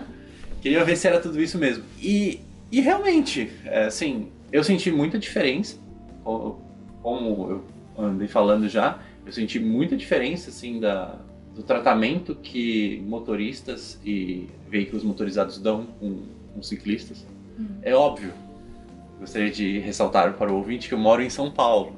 Então a gente já não tem uma cultura de protecionismo com, o- com os, os mais frágeis no trânsito. Então eu venho de- do caos. Não, não, se- não se atente a isso, né? Se atente a uma pessoa que saiu do caos e está vindo para um, um caminho que está correto. Que é como a gente andou falando, não tá 100%, óbvio, mas tá muito, mas muito melhor. E aí, o que aconteceu? Eu, eu, eu fui jantar com essa amiga minha e o marido dela, né, con- conversando e tudo mais. Voltei pro meu hotel e no dia seguinte eu fui para Duisburg. Na realidade, eu fiquei em, em Colônia para visitar a catedral, que eu não tinha conseguido visitar. E aí eu acabei me atrasando por conta disso, porque a catedral é algo que É. não dá. Não dá, tem que ficar um bom tempo lá admirando um monte de coisa. E aí eu fui pra Duisburg e, e senti assim bem tranquilo indo de Colônia pra Duisburg, apesar da Ana não concordar que é um lugar bom para pedalar. Eu achei sim um lugar muito bom para pedalar, muito calmo, apesar dela achar que não. Mas bom, e aí? E aí quando eu cheguei? Não, aqui, rapidinho, só sobre um pouquinho sobre pedal em, na área do rua. Pe- O que, que é a rua? A área do rua é a área do Reno, Reno, o, ri- o Ruhr é Reno é, em alemão. é. e é uma área, na verdade, Colônia não é a área do Ruhr. Colônia é, é, tá no mesmo estado, mas não é a mesma região que eu moro. A região que eu moro é muito populosa, assim, tem muita gente que mora em várias cidades diferentes. Tem várias cidadezinhas que são bem, bem conectadas entre elas. E. E eu, assim, eu já, eu já vivi algumas coisas que eu não gostei tanto em Düsseldorf e na área do Ruhr. E eu sei que é bem melhor. Eu, é, eu tenho bem menos mortes lá do que em algumas cidades do Brasil, como São Paulo. Mas não, não é o céu também, assim, tipo, tem, tem muitos problemas e tem muito desrespeito de carros, assim, para com ciclistas. E tem ainda, infelizmente, ainda tem essa mentalidade de que é, carro é, carro é Ainda- muito privilegiado, né? Carro é muito privilegiado, você tá num conforto. E assim, eu entendo que em algumas situações eu tento não ser inimiga do carro, assim, eu tento fazer as pazes com o carro. né? Mas eu acho que carro não pode ser uma locomoção no dia a dia, assim, não pode ficar. É, ainda mais em cidades pequenas assim, né? Hum, É, Duisburg é que tamanho, assim? eu não lembro, mas são uns 300 mil, não sei, 400 mil. Habitantes? Aham. Não é pequeno. Não, não é pequeno. Não, não é. Ela é bem espalhada. Uhum. Mas, enfim, eu acho que Duisburg tem, tem muito problema de. tem muito que melhorar em ciclovias. Uhum. E assim, isso que eu vejo muito na Alemanha. Ti- Tipo, tiveram uma cidade que você passou lá no sul da Alemanha, perto da França. É tipo, Freiburg é o paraíso dos ciclistas, assim. Eu acho que você não sei, acho que você não chegou a Não, passar por Freiburg lá. não, só Strasbourg. Mas é, é uma coisa de louco, é, é muito, assim, muito legal. Mas boa parte da Alemanha, a área do Ruhr é um exemplo, é, Berlim é um exemplo, não tem uma estrutura tão boa. E, e assim, o que a gente tá tentando justamente pegar os ciclistas e, hey, vamos, vamos mostrar que a gente precisa. E assim, eu acho que Berlim é um exemplo disso, assim, de pessoal, você tá na bicicleta mesmo é, de qualquer forma, mesmo não tendo tanto o apoio, o, a estrutura da, da Das cidade, ciclovias. das ciclovias não são tão boas. E aquele negócio que eu tava te falando, né? Que as ciclovias na Alemanha, você vai direto, aí no sinal você vai à direita, atravessa o sinal à direita do lado do, do pedestre, e depois volta pra esquerda. Tipo, você, você faz uma volta. É, enquanto a via do carro continua numa linha reta, você é Uhum. obrigado a fazer meio que um zigue-zague conforme você vai chegando no- nos faróis, né? Aham. É, isso eu achei que é um problema, mas, de novo, eu tô acostumado com uma coisa Sim. tão ruim que muitas vezes que é não ter, não ter a ciclovia e ser jogado pro canto pelos carros, Sim. que isso ainda é um paraíso pra mim. Sim, sim, sim, sim, sim. Sim. Eu, as- eu sei que tem muita coisa, muita coisa legal, tem. E assim, e a gente. E, e, tipo, essa estrutura não vai mudar. Eu acho que esse tipo, esse zigue-zague, tipo, Uhum. eu, não, eu não imagino que a gente consiga mudar facilmente. O que acontece é que muito ciclista, principalmente se estiver um pouco mais rápido, vai direto. E aí chega, chega motorista falando, ah, ciclista tá errado, porque ele não tá na ciclovia exatamente. E aí vai aquela briga de, de, de sempre, sabe? Falar. Ah, essa- ah, aquela- Bom, mas assim, a gente tem esses problemas em Duisburg, né? Em, alguma, em algumas regiões da, da Alemanha também, eu senti isso enquanto eu estava pedalando, né? Que eu seguia pela, pela ciclovia na lateral da estrada, e aí essa ciclovia mandava eu ir para pro outro lado, pro outro lado da estrada. Eu tinha que parar, esperar o farol e atravessar. Ok, isso não é, não é ruim, mas ainda assim eu me sinto muito mais seguro para poder ir de uma cidade para outra do que Sim. mas agora, a gente saiu de Duisburg. O que, que você achou do caminho que a gente fez? Agora Aham, mudei, eu ah. mudei. Aham. Virei o jogo. eu, eu gostei bastante. Assim, eu achei que por muito tempo a gente ficou muito perto dos carros. Uhum. Isso eu, eu achava que não ia ser assim. Uhum. É, mas mesmo assim, a gente estava perto dos carros, mas a gente estava em ciclovia. É, pou- poucas vezes a gente não teve ciclovias e assim, eu acho, acho que foi um caminho legal. Eu queria, fazia tempo que eu queria vir pra, pra Holanda de bicicleta Uhum. e fazia tempo que eu, que eu queria fazer e nunca fiz e ficava sempre, ah, vou fazer algum dia. É, quero fazer, quero, quero fazer em breve Uhum. e nunca fazer. É, gostei bastante e. Aí acabou que a gente andou poucos quilômetros, a gente andou uns 20 quilômetros, 30 no máximo na Holanda, né? Por enquanto, sim. É. É, você vai andar mais, eu, eu vou voltar pra casa. Mas é, dentro da Holanda, muito legal, assim. Nossa, com certeza. É tipo, é realmente segregado do, dos carros. Você não tem contato nenhum com eles. Nem som direito tem dos carros. Aham.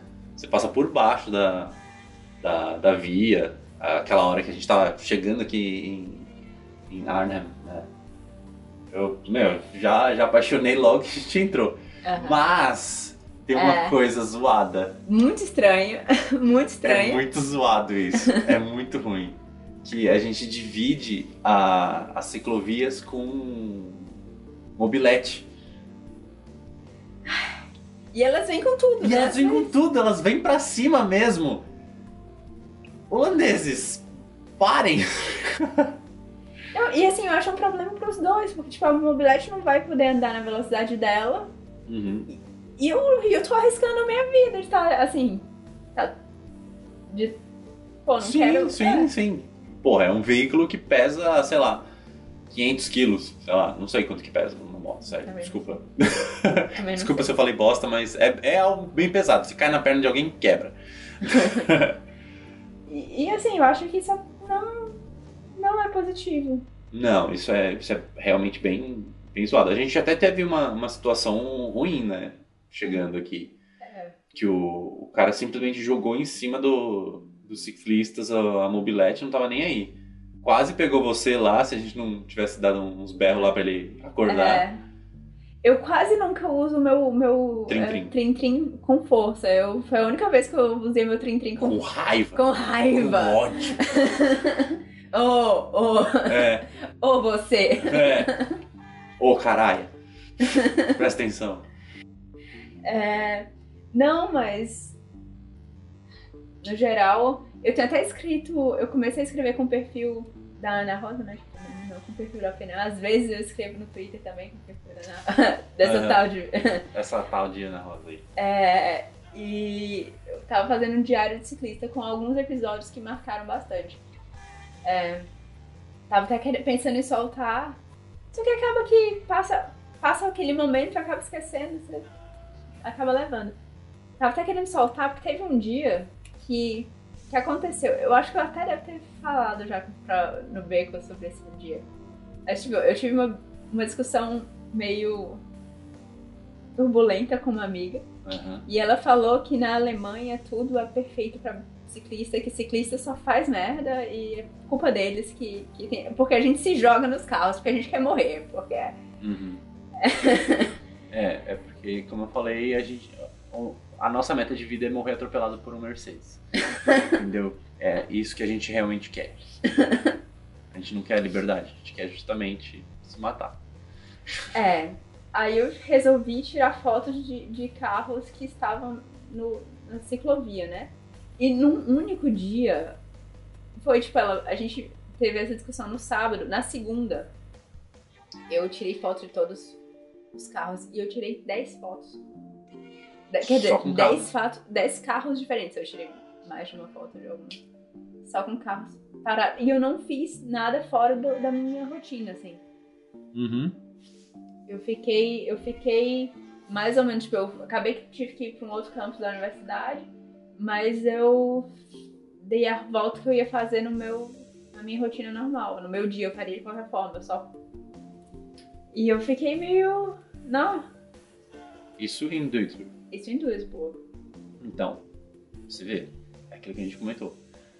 É, é um lugar legal, dá pra pedalar, dá pra você estar seguro, Uhum. mas tem suas falhas. Assim, eu acho que a vantagem também, uma coisa que eu gosto de lá é que geralmente o pessoal respeita, tipo, eles podem não respeitar o espaço de você, mas quando você tá lá, eles respeitam, sabe? Então eu acho. Eu sei que, tipo, não tá perfeito. Tem que fazer mais barulho pra, pra melhorar. Tem que. É, a ideia é melhorar sempre, né? Sim, justamente. E, inclusive, eu lembro que é, meu amigo dinamarquês é, mesmo falava de alguns problemas de, de dentro da Dinamarca, assim. Caraca, é insano, né? Pensar um negócio desse. Mas é porque a Dinamarca tem uma estrutura muito boa em Copenhagen. Uhum. Fora de Copenhagen, quando você vai mais pro norte da Dinamarca, não, assim, aí que ele, aí ele ficou todo, não, não, nem parece que eu tô na Dinamarca. Tá bom, ok. Mas é, pessoal que tá acostumado com leite com pera, né? É, leite com pera é foda. Quero ver tá em São Paulo lá, tretando com os motoristas, arrancando o retrovisor. É. Brincadeira, as pessoas não façam isso, mas façam. Mas não façam. Nós não estamos incentivando nem, nem nada. A não ser que você queira. Nós somos pessoas comportadas. Sim, sim, a não ser que você queira. Parei aqui. É, Bom, mas vamos voltar na. Vamos voltar à no- viagem? Sim, vamos voltar à é. viagem. Então, o que, que eu achei do caminho? Eu gostei. Eu achei que em alguns momentos tinha muito carro, muito barulho de carro. É, então, mas o que incomodou pra você foi o barulho do carro, certo? Não É. assim a, a forma como eles dirigiam ou Não, a forma não, como eles ameaçavam a gente. Até porque eles estavam separados, né? Sim, Tipo, tinha tipo um matinho assim, né? na- É, é só o barulho mesmo que eu não podia conversar contigo direito. porque, Aham. é, Aham, e porque é- a gente tava batendo altos papos no caminho, né? Sim, e aí foi até uma coisa que eu comentei com você, que eu não tinha reparado isso no, no resto do trajeto, porque eu tava, como eu tava sozinho, eu tava com o fone no ouvido, né? Não tava. A gente não pode falar isso aqui, perdão. É, às vezes a gente podia. é, o pessoal reclama de. Não, não, tem que usar fone de ouvido sim, gente. Não tem essa, não. Fone de ouvido é sua proteção. Não tem essa, não, não. Não? Não, não, não. Não? Não, Eu, não eu, vá por esse caminho. eu, eu ouço podcast andando de bicicleta. Então, tá tudo certo. Aí, só que eu meio que escondo, assim. Não, Eu não assumo. não, não. Pode, pode escuta. Eu se você se faço sente, isso. ó, seguinte, se você se sente seguro escutando com um fone de ouvido, use. Se você não quer usar o fone de ouvido porque você sente que você perde sua atenção, não, não escute. Mas pense da seguinte maneira: um deficiente auditivo, ele não vai conseguir escutar o carro. Então, ele não pode andar de bicicleta? Fica a pergunta no ar, não precisa responder, só, só se questione, só isso. E assim, eu passei também a usar nas últimas vezes. Na verdade é porque meu fone tava meio quebrado de um lado. Ah, Então eu tava ouvindo É. só do outro. é, é algo que acontece bastante. Aí, e assim, e aí eu fiquei com menos vergonha, porque eu fiquei, não, ainda tô com, com, Com o lado, ouvido esquerdo aberto. E eu vi tipo, na verdade, é só ter atenção, né, cara? É, assim, Tem, tem até um, um episódio que a gente fala exatamente sobre mitos de bicicleta. Escutem, eu não lembro o número, mas temos os mitos de bicicleta, que fala exatamente que o fone de ouvido ele não atrapalha é, do jeito que tem que atrapalhar, porque a gente está mais atento a- ao nosso redor. E o, o, ao- o volume do fone de ouvido, ele não chega ao ponto de, que você não de não ouvir um carro, ouvir- não ouvir uma buzina ou coisa do tipo. Que é o volume máximo que os celulares hoje permitem que ele chegue. Então, tá tudo certo. Voltando à viagem. Ótimo, estou aliviada nesse momento. Você aliviou bastante. De nada. Obrigada. Estamos aí pra isso. É, Então, é, eu acho que foi mais desse...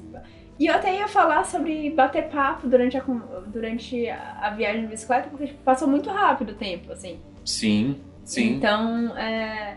Porque eu acho que se a gente... Tipo, não sei, é, eu imagino que sozinho vai bem mais longo, apesar de que é uma introspecção também muito positiva. Sim, esse foi um dos motivos para essa viagem minha.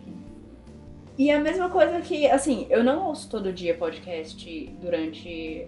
Na verdade, primeiro, eu não, não são todos os podcasts que eu ouço quando eu tô Pedalando. pedalando, porque tem alguns que eu quero me concentrar melhor e tal. É, outra. Tá vendo como a concentração tá pra outra coisa e não pro que você está escutando? Sim. E a outra coisa que não é sempre que eu quero escutar podcast, porque às vezes eu quero pegar meu período na bicicleta, mesmo só essa meia horinha, eu quero pensar comigo mesma, eu quero ficar comigo mesma. E por isso eu tenho me atrasado um pouco nos meus podcasts. Porque eu, tipo, eu passei por, uma- por algumas semanas que eu precisei bastante, tive uma, um- uma necessidade, bem maior de ficar com o meu pensamento durante a, minha pedalada, assim. Uhum. E eu acho isso muito bom, assim. Você, você... Não tô falando que é só pedalando, tipo, você pensa bastante andando, caminhando também, você... Mas o pedalar faz com que o sangue flua. É, Faz você respirar mais rápido, faz você ter ar dentro dos pulmões, tá? faz você viver mais. uhum. Por isso que, que é melhor. É sempre... é. Não, é... Então, isso eu achei legal. É, Eu também achei legal que a gente passou por Xanten. Sim, sim. Eu, eu gostei bastante de passar. Eu achei uma cidade também muito. Assim, eu já conhecia a cidade, mas. É, Mesmo assim, ela continua sendo uma cidade muito bonita. Uhum. E, e foi legal passar por lá, foi legal é, mostrar um pouco. é Xanten é uma cidade romana, antiga. É a única cidade alemã que começa com letra X. Ó, isso é interessante, isso eu não sabia. Aham, aham. Então, é, eu achei legal, achei legal aquela parada. E também fala um pouco sobre a questão de turismo, é, cicloturismo, né? Uhum. Da gente conhecer outros lugares que não são, é, que são novos. E você conhecer o percurso. Permite que a gente conheça. Porque a gente consegue virar a qualquer momento, assim. Uhum. Tipo, olha, o que que é aquilo ali? Vamos parar um pouquinho. A gente pode encostar aqui do canto e, e ir até lá, sabe? Sim. Diferente de um carro que você tá, sei lá, de repente a 60, 80, 90 km por hora, aí. O que que. que- Já, foi. passou. É. Oh, mas é bem isso, porque assim, quando que você me falou é, o caminho que você tava querendo ir pra Ar- Arnhem? Né? Arnhem. Pra você ver como a gente não consegue falar o nome dessa cidade. É simples, mas Eu é difícil. espero. Ah, Se alguém falar holandês e quiser corrigir a gente, sinta-se à vontade. Por favor. Eu vou até perguntar pro meu amigo que hoje eu vou encontrar um, um holandês aqui, eu vou perguntar pra ele se eu tô falando certo. Uhum. Hoje a gente pergunta pro pessoal do hotel. Sim, também. É, a gente podia ter perguntado já. Aham. Mas enfim. E eu nem sabia. Eu achava até que Santa na, no caminho que o Google tinha me mostrado a primeira vez, tava um pouco mais assim, porque a gente não ia passar por lá. E foi de última hora, né, que a gente ficou, ah, vamos passar por aqui pra gente. Deixa eu te mostrar o, o museu de. É, de então, lá." é que assim. É, Zanten ficou mais ou menos em 25% do, da viagem. Uhum. E a gente tinha comentado que a gente vamos, vamos fazer paradinhas de 20, em 25, 50 e 75%, né? Uhum. Justamente para, como a gente falou, economizar bunda, economizar Sim. fôlego e etc. E é nessas horas que a gente consegue desviar um pouco o caminho e ver coisas legais como essa, que é de uma muralha romana, tinha um coliseu romano Hum. que a gente não conseguiu ver, mas Mas a gente viu de longe, assim, é, tipo. mas deu pra ver. É, deu pra ver. Deu pra ver.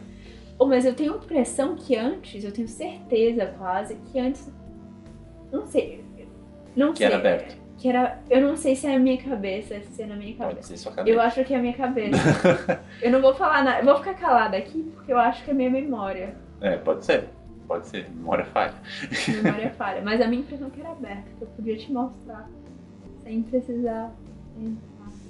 Ah, mas tudo bem, foi legal pra caramba. Tomamos um sorvete bom. Sim.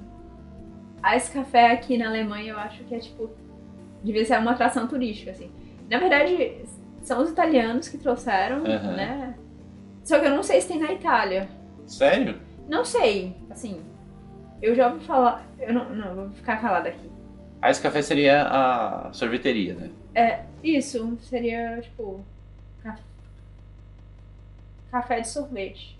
Que é sorveteria. É, café, café seria aquela, aquele estabelecimento onde as pessoas sentam e conversam Uhum. tomando café. né? Que no no caso, são sorvetes. E também tem o Ice Café, que é o, que é o sorvetão de café. Não. Eu não gosto. Aí Você toma café? Eu não gosto de café, não. Eu também não. Não dá. É. A gente fez uns desvios porque tinham alguns momentos de construção. Eu ia falar exatamente isso agora. E, e eles estavam. Os desvios, desvios foram algumas das partes mais legais. É, então, é isso, que- é isso que é legal. Isso aconteceu muito na minha viagem também. É, em outros momentos. Chegava em certos pontos que, por algum motivo, a estrada estava em manutenção ou alguma coisa do tipo e estava fechado. Então eu precisava fazer um desvio por uma estrada que tem logo do lado. E aí, com isso, eu acaba, acabava descobrindo um, um caminho muito mais legal do que o caminho que eu ia fazer por ali. Geralmente é, com lago, ou então com, com animais, ou então com coisas do tipo, assim, sabe? Bem mais natural do que só uma estrada Sim. que tá passando. E isso eu acho muito legal. Assim, tem um quase que uma autoestrada de bicicleta é, na área do rua. Uhum. E aí ela acaba na cidade anterior à cidade que eu moro. Do, É, Düsseldorf. Não, ela acaba em Mulheim. Düsseldorf já. É depois. Tipo, fica Duisburg, é Düsseldorf e Mannheim. fica- Não, Mulheim é antes. Tipo, porque Düsseldorf, o pessoal tem gente que fala que nem faz parte da área do rua. Na verdade, lá eles são mais de é. Lá estavam os diretores das siderúrgicas e tal, então. Entendi, entendi. Eles não têm o rua. E na verdade o rua não fala. Enfim. E assim, o pessoal fala que ah, só no Brasil que demora, demora construção. Que mentira! Tipo, tem muita construção na Alemanha que tá. Oh, construção do aeroporto de Berlim. Construção do aeroporto de Berlim, tipo. Teve, teve coisa que deu errado. Tá, era pra ter saído a. Tá, mas o aeroporto de Berlim não existe. Ainda não. Caraca. Não, tem um outro aeroporto de Berlim, mas. Ah, tá. Tipo, é um aeroporto novo. É. Assim. Tá. É, ok, menos mal. É, ele. Enfim. E aí, como ela que termina em Mulheim, eu fui andando é, meio que sem. Não sei nem pra onde que eu fui, mas eu vi uns lagos tão bonitos. Assim, eu não sei o caminho que eu peguei, porque eu não uso Strava. Eu uso Strava. Eu tenho perfil no Strava, só não uso. Mas... É, eu reparei. Eu vou usar, eu vou passar a usar. E eu Uhum. vou lembrar de desligar, eu vou, porque eu fico com vergonha, tipo, parecendo que eu não, não sei andar de bicicleta. Imagina, não tem nada a ver. Inclusive, ele tem uma ferramenta que ele para automaticamente. Quer dizer, ele pausa, né? Você fecha É. direitinho. É, ah, eu vou fazer isso algum dia. Eu vou passar a usar esse tal, tá ok. É, e aí. Eu acho. É muito legal se perder, né? De bicicleta. É o que, eu tá, o que eu falei várias vezes, se perder pra se achar. Sim. Puta, é muito bom. Foi muito bom. Eu acho que é o resumo da minha viagem, assim. Eu me perdi pra me achar. Me perdi na Ah. floresta, me perdi por esses caminhos, assim, onde eu- era pra ir pra direita, eu fui pra esquerda. Ou então a estrada tava em manutenção. Então foi muito, muito, muito legal. Eu acho que tiveram umas duas vezes, assim, que como a estrada tava em manutenção, a gente tinha que pegar outro desvio. E não era certo, tipo, porque eu não. Tipo, tinha alguns momentos que eu tava. E qual é? Qual dos dois? Direita ou esquerda? Ó. E a gente foi meio que na cara e deu certo e eu gostei. Eu, eu, acho legal. Foi bem mais legal do que o caminho normal, sim. Sim. Porque a gente, te- que nem a gente tem aquela parte que a gente passou pelas ovelhas. Sim. Que elas não quiseram ser minhas amigas. Sacanagem. Sacanagem das ovelhas. Eu, eu fui toda cheia de amor pra dar e elas saíram correndo de mim. Chateada. Acontece. É. É, eu, eu gostei bastante no geral. E, e além do que andar de bicicleta na Holanda, também eu tava. Eu nunca andei de verdade de bicicleta na Holanda, assim. Eu Aham. sempre passo sem bicicleta na Holanda. Também passo muito rápido. Passo, tipo, sei lá, um final de semana, eu nunca, eu, sei lá. É, nunca passei muito tempo aqui. Nem vou passar dessa vez. assim, então, então tive o prazer também de andar um pouquinho Sentir um pouquinho da, É, dessa sentir parte um da viagem. É, é, é bom demais. Mas agora eu quero saber. É. Soltei o, o. O monstrinho que tava aí querendo se libertar? Sim! eu já estava, inclusive, conversando com o Fio.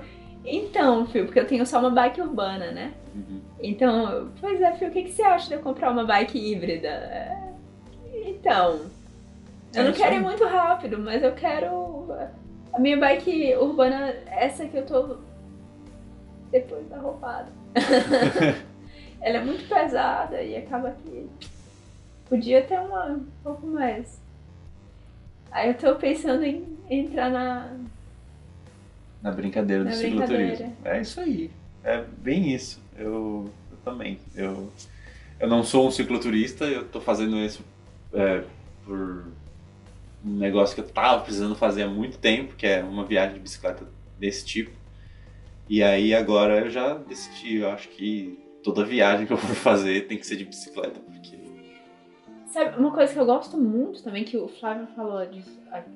É, e que às vezes você pega só final de semana e você não precisa fazer. Não precisa ir pra longe. tem, tem, tem uma diferença, né? Como a gente falou, aqui eu me senti muito à vontade de pegar a bicicleta e ir para outra cidade. Mas lá em São Paulo, por conta da violência do trânsito, eu não me sinto à vontade de, de querer explorar e ir para o interior ou Uhum. então ir para o litoral, porque inclusive é proibido. Como assim é proibido? É proibido, você não pode pegar a bicicleta e descer pro litoral. Aquela, tem aquela plaquinha lá que é bicicleta proibida. E, e é aquela questão de sempre só ter. é, Você não quer pegar uma estrada que, que tá com o carro correndo do seu sim, lado. sim, você quer um Você caminho quer. alternativo. Você quer um caminho pra você de bicicleta, assim, de que. que não te arrisque tanto a vida. Uhum. Porque assim, a gente tem que lembrar também, quando a gente pega uma bicicleta, a gente tá aberto, a gente tá de peito aberto, no ambiente que o, um- o carro tá com uma. Carro é uma arma. Assim, Sim. basta ver os últimos. O pessoal faz grandes coisas dos atentados, tipo, quando. Sim, é verdade. Bem lembrado. Os últimos atentados têm sido com, com carros, né? Sim. Carros, caminhões etc. Você vê, o- pra você ver a potência do negócio. Sim. Ou, falando aqui da Europa, é aquela questão, ah, separa, mesmo quando você tem uma, você tá do lado do carro, você tá numa ciclovia separadinha, assim, Uhum. ou tá numa ciclovia bem marcada. Uhum. Então eu não me senti é, com, me senti com medo em nenhum momento, na verdade, hoje. Fiquei muito de boa. Que bom. Isso é importante. Isso é muito importante. E foi muito felizinho, assim, eu pensei. Foi, foi bem gostoso. Ah, gostei muito, muito obrigada. É, você que me deu o estalo de vir. Eu, eu não faria, assim, eu não. Eu provavelmente faria em breve, Uhum. em breve, e em breve faria em breve, assim, tava, eu tava adiando. Uhum. Mas agora, agora começou a, comecei a pensar mais em fazer outras Que bom, viagens. que bom, que bom, que bom. E você tá, e você tá aqui na Europa, né?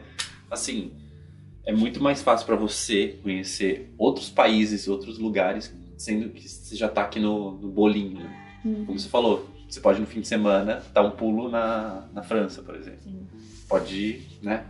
Assim, eu falei do, do exemplo do Flávio, que ele faz justamente esse tipo de coisa, mas eh, no litoral do Piauí, né? Uhum. Ele faz vários passeios em várias trilhas, e quase off-road mesmo, assim. É... Só que, claro, não é São Paulo, né? Aquele sudeste ali é desgracento. Eu... É, primeiro momento que tem as vantagens também de se morar em cidades pequenas. Sim, sim, isso é verdade. Isso é verdade. E, e o que, que te marcou mais nesse, nesse trajeto? Ao todo ou o nosso? Eu acho que ao todo você fala pro Berta depois. Tá. Putz, que mais marcou? Eu acho que foi justamente esses desvios que a gente fez.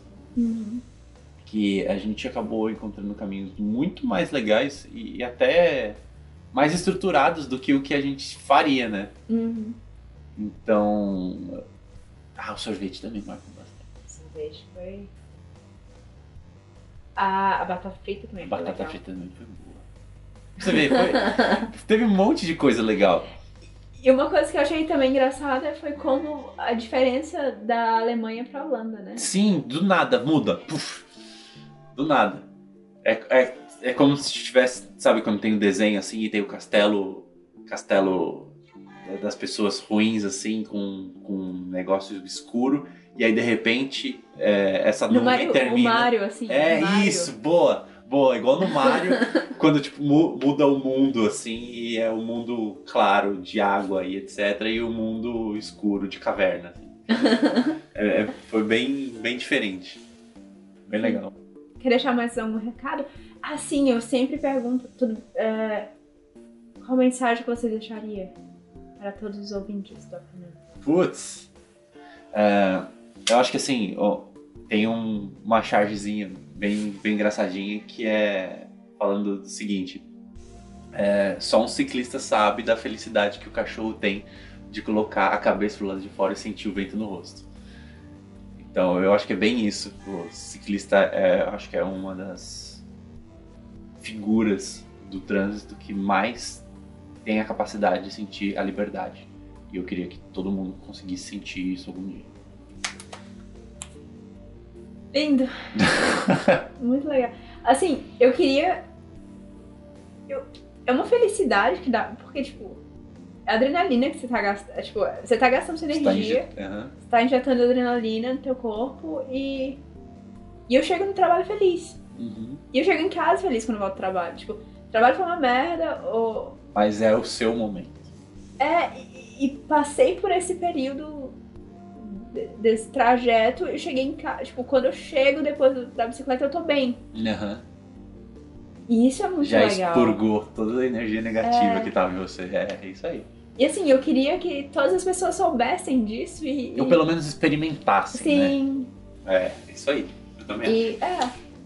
E assim, sinceramente, quando você experimentar, eu não sei se tem volta, assim, né? É, ouça um episódio da pena com só falando sobre pessoas que começaram a pedalar e não conseguiram parar. Então, muito obrigada, Phil. Eu que agradeço. E muito obrigada por todos os ouvintes do Beco, do Beco da Bike.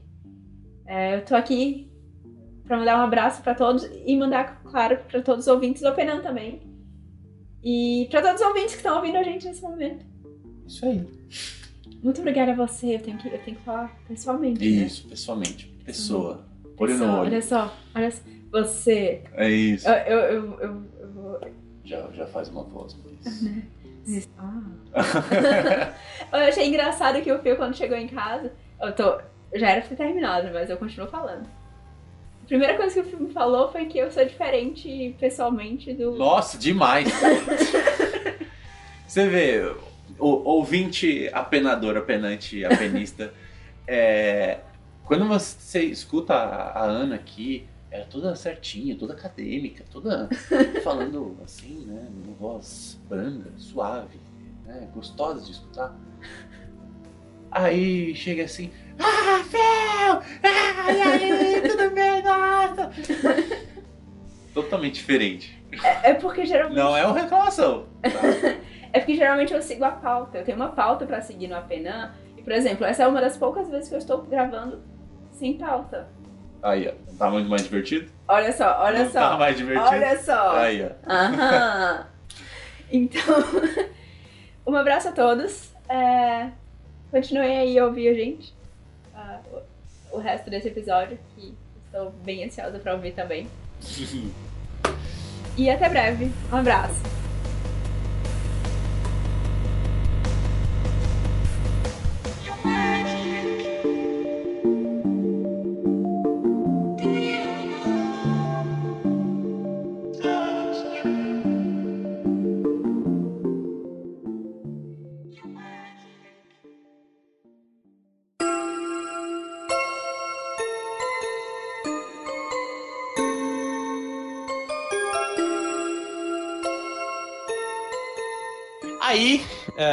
A, a gente se despede da Ana, que ela voltou de trem para Duisburg, e eu segui viagem até Rotterdam. A gente tava em Arnhem e eu sigo para Rotterdam.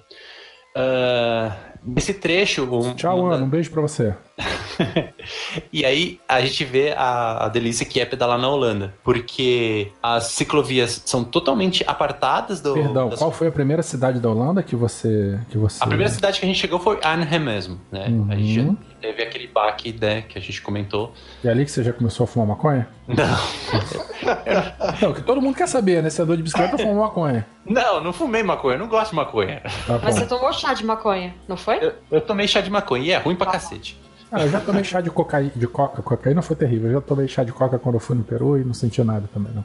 Não, então.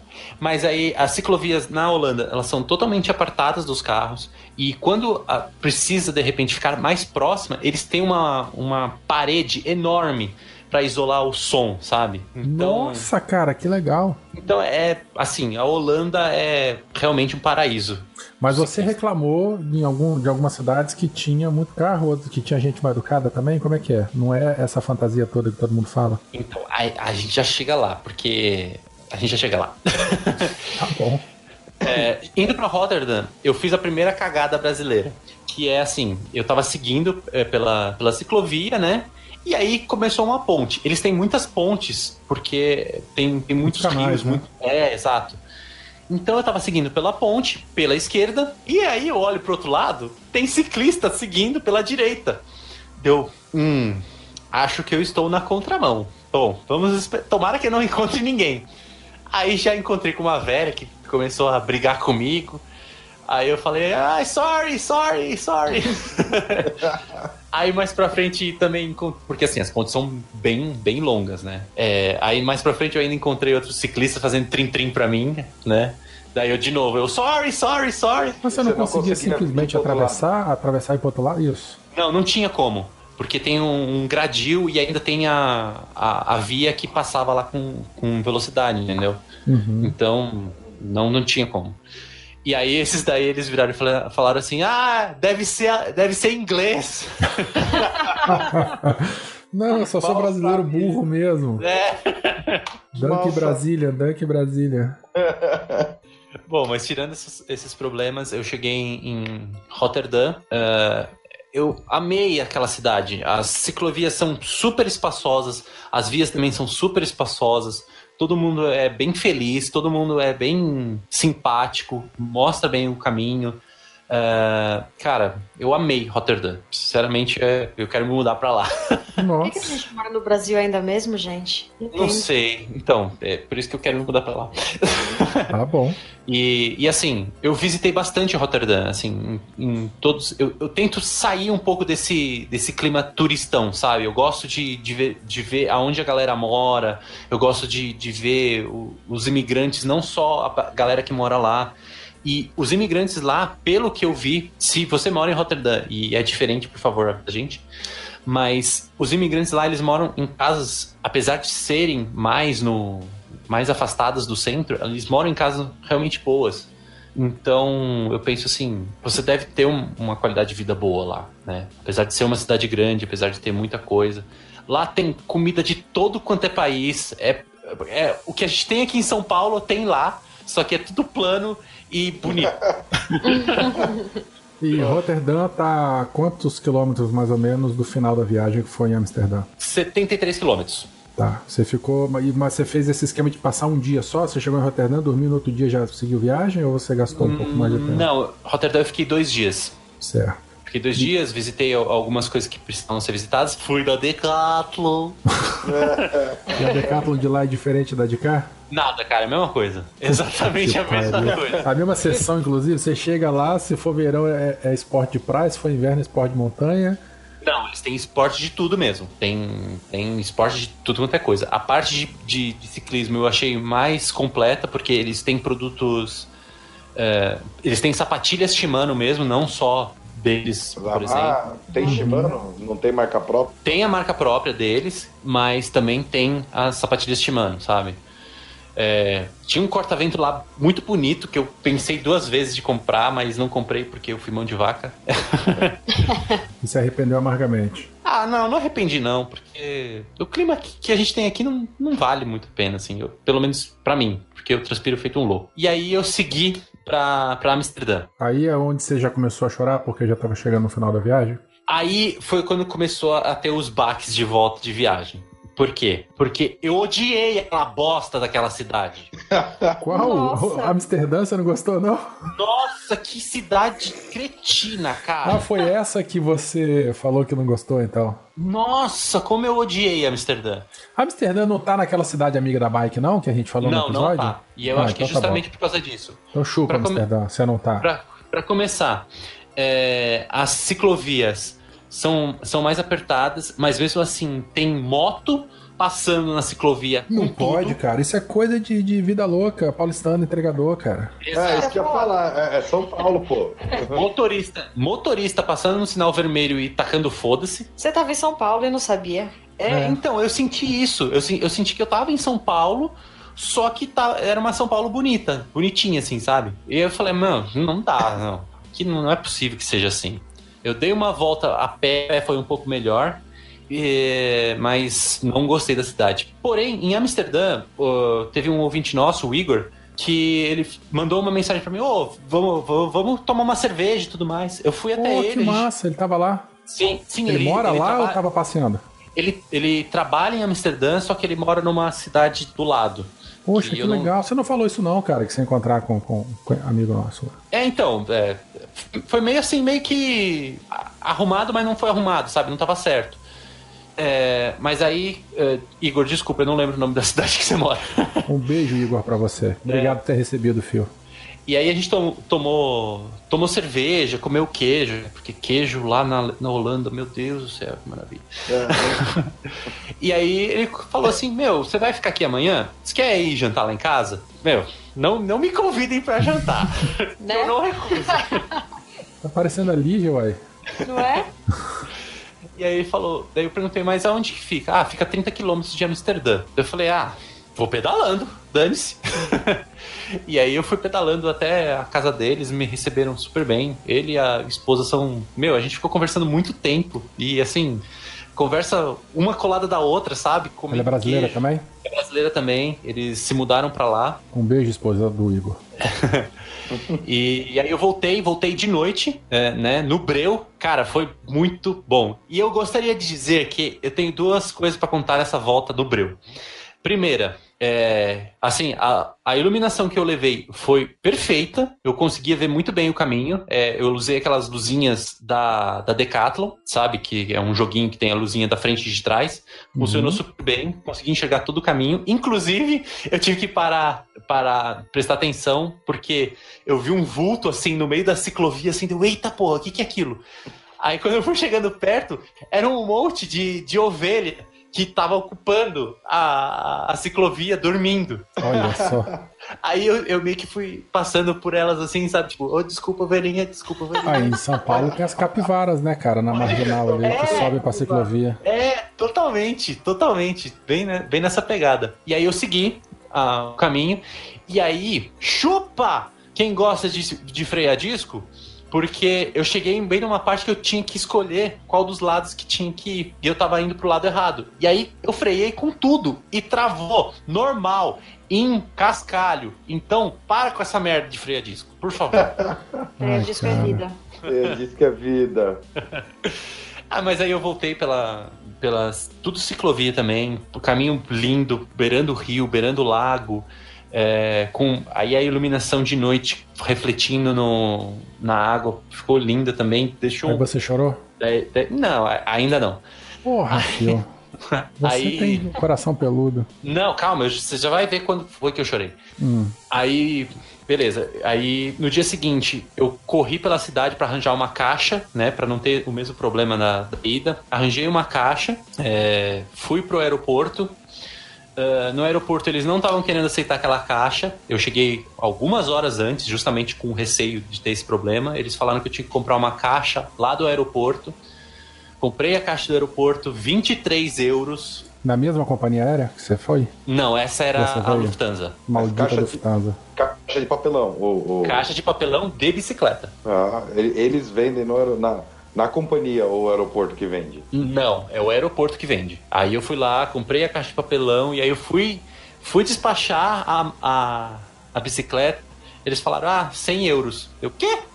É, pra gente levar a bicicleta são 100 euros. Mas, Mas tá você já tinha se informado disso antes? Ou, ou falaram que não precisava e cobraram na hora? Ou você não, Não falaram nada disso. Não, não falaram que precisava, que ia cobrar nem nada. Mas você perguntou? Não, não perguntei. Ah. Mas, mas eu mandei e-mail perguntando se eles aceitavam e tudo mais. Eles responderam que sim. Claro, poderia. aceitamos junto com seu fígado. E aí lá se vão 100 euros, né? Paciência, né? Vamos ter a bicicleta de volta no Brasil. Aí você chorou, ainda tem que pagar 130 euros pra poder despachar a bicicleta. Primeira lágrima da despedida foi aí.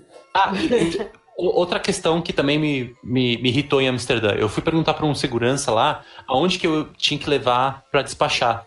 O cara vira para mim e fala: E eu lá vou saber?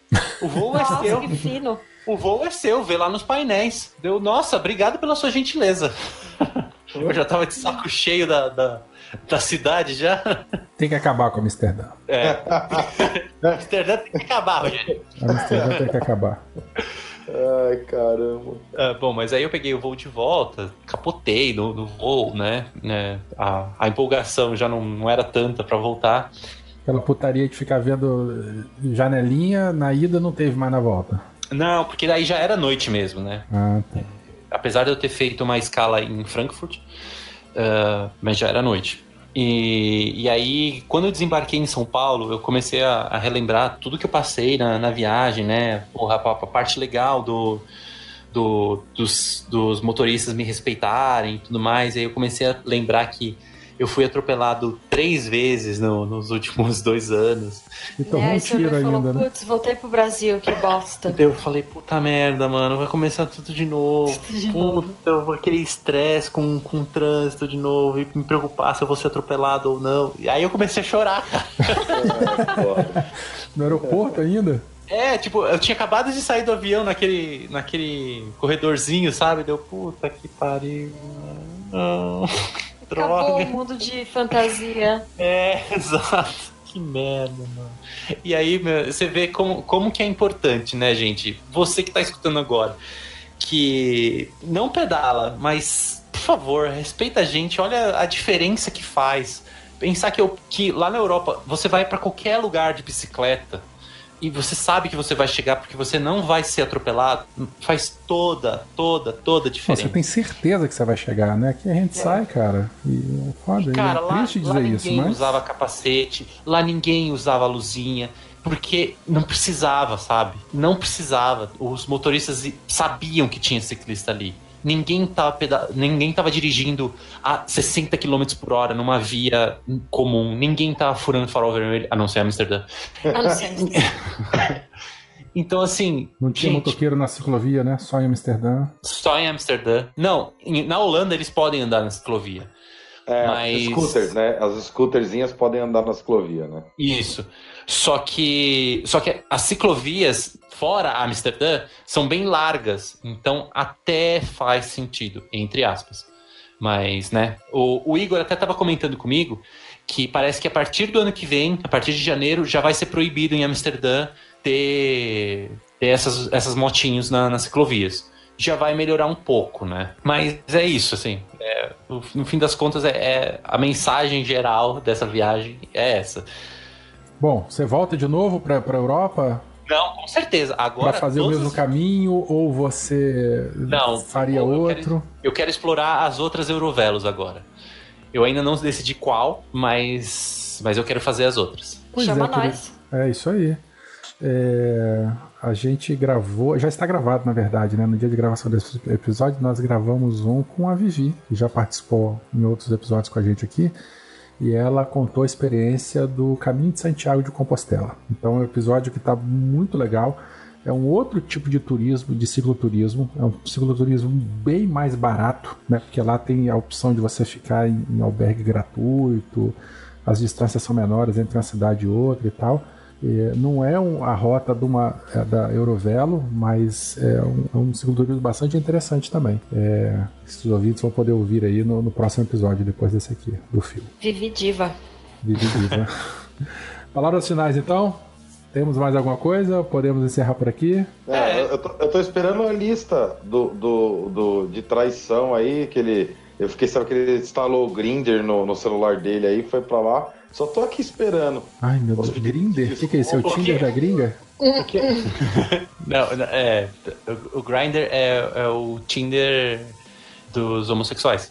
Ai, meu Deus. tá bom, tudo bem, nada contra, mas caramba, filho, você é muito promíscuo.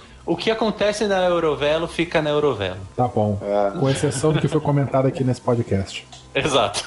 Tá bom. Para a próxima vez. Fio, que bom que você voltou, são e salvo, não morreu, é, pronto pra outra. Danilo, Lígia, um beijo pra vocês. Vamos dar tchau pra todo mundo aqui? Tchau, Tchau, pessoal. Tchau pra todo mundo aqui. Até a próxima. Beijão. Entendeu? E- Até mais.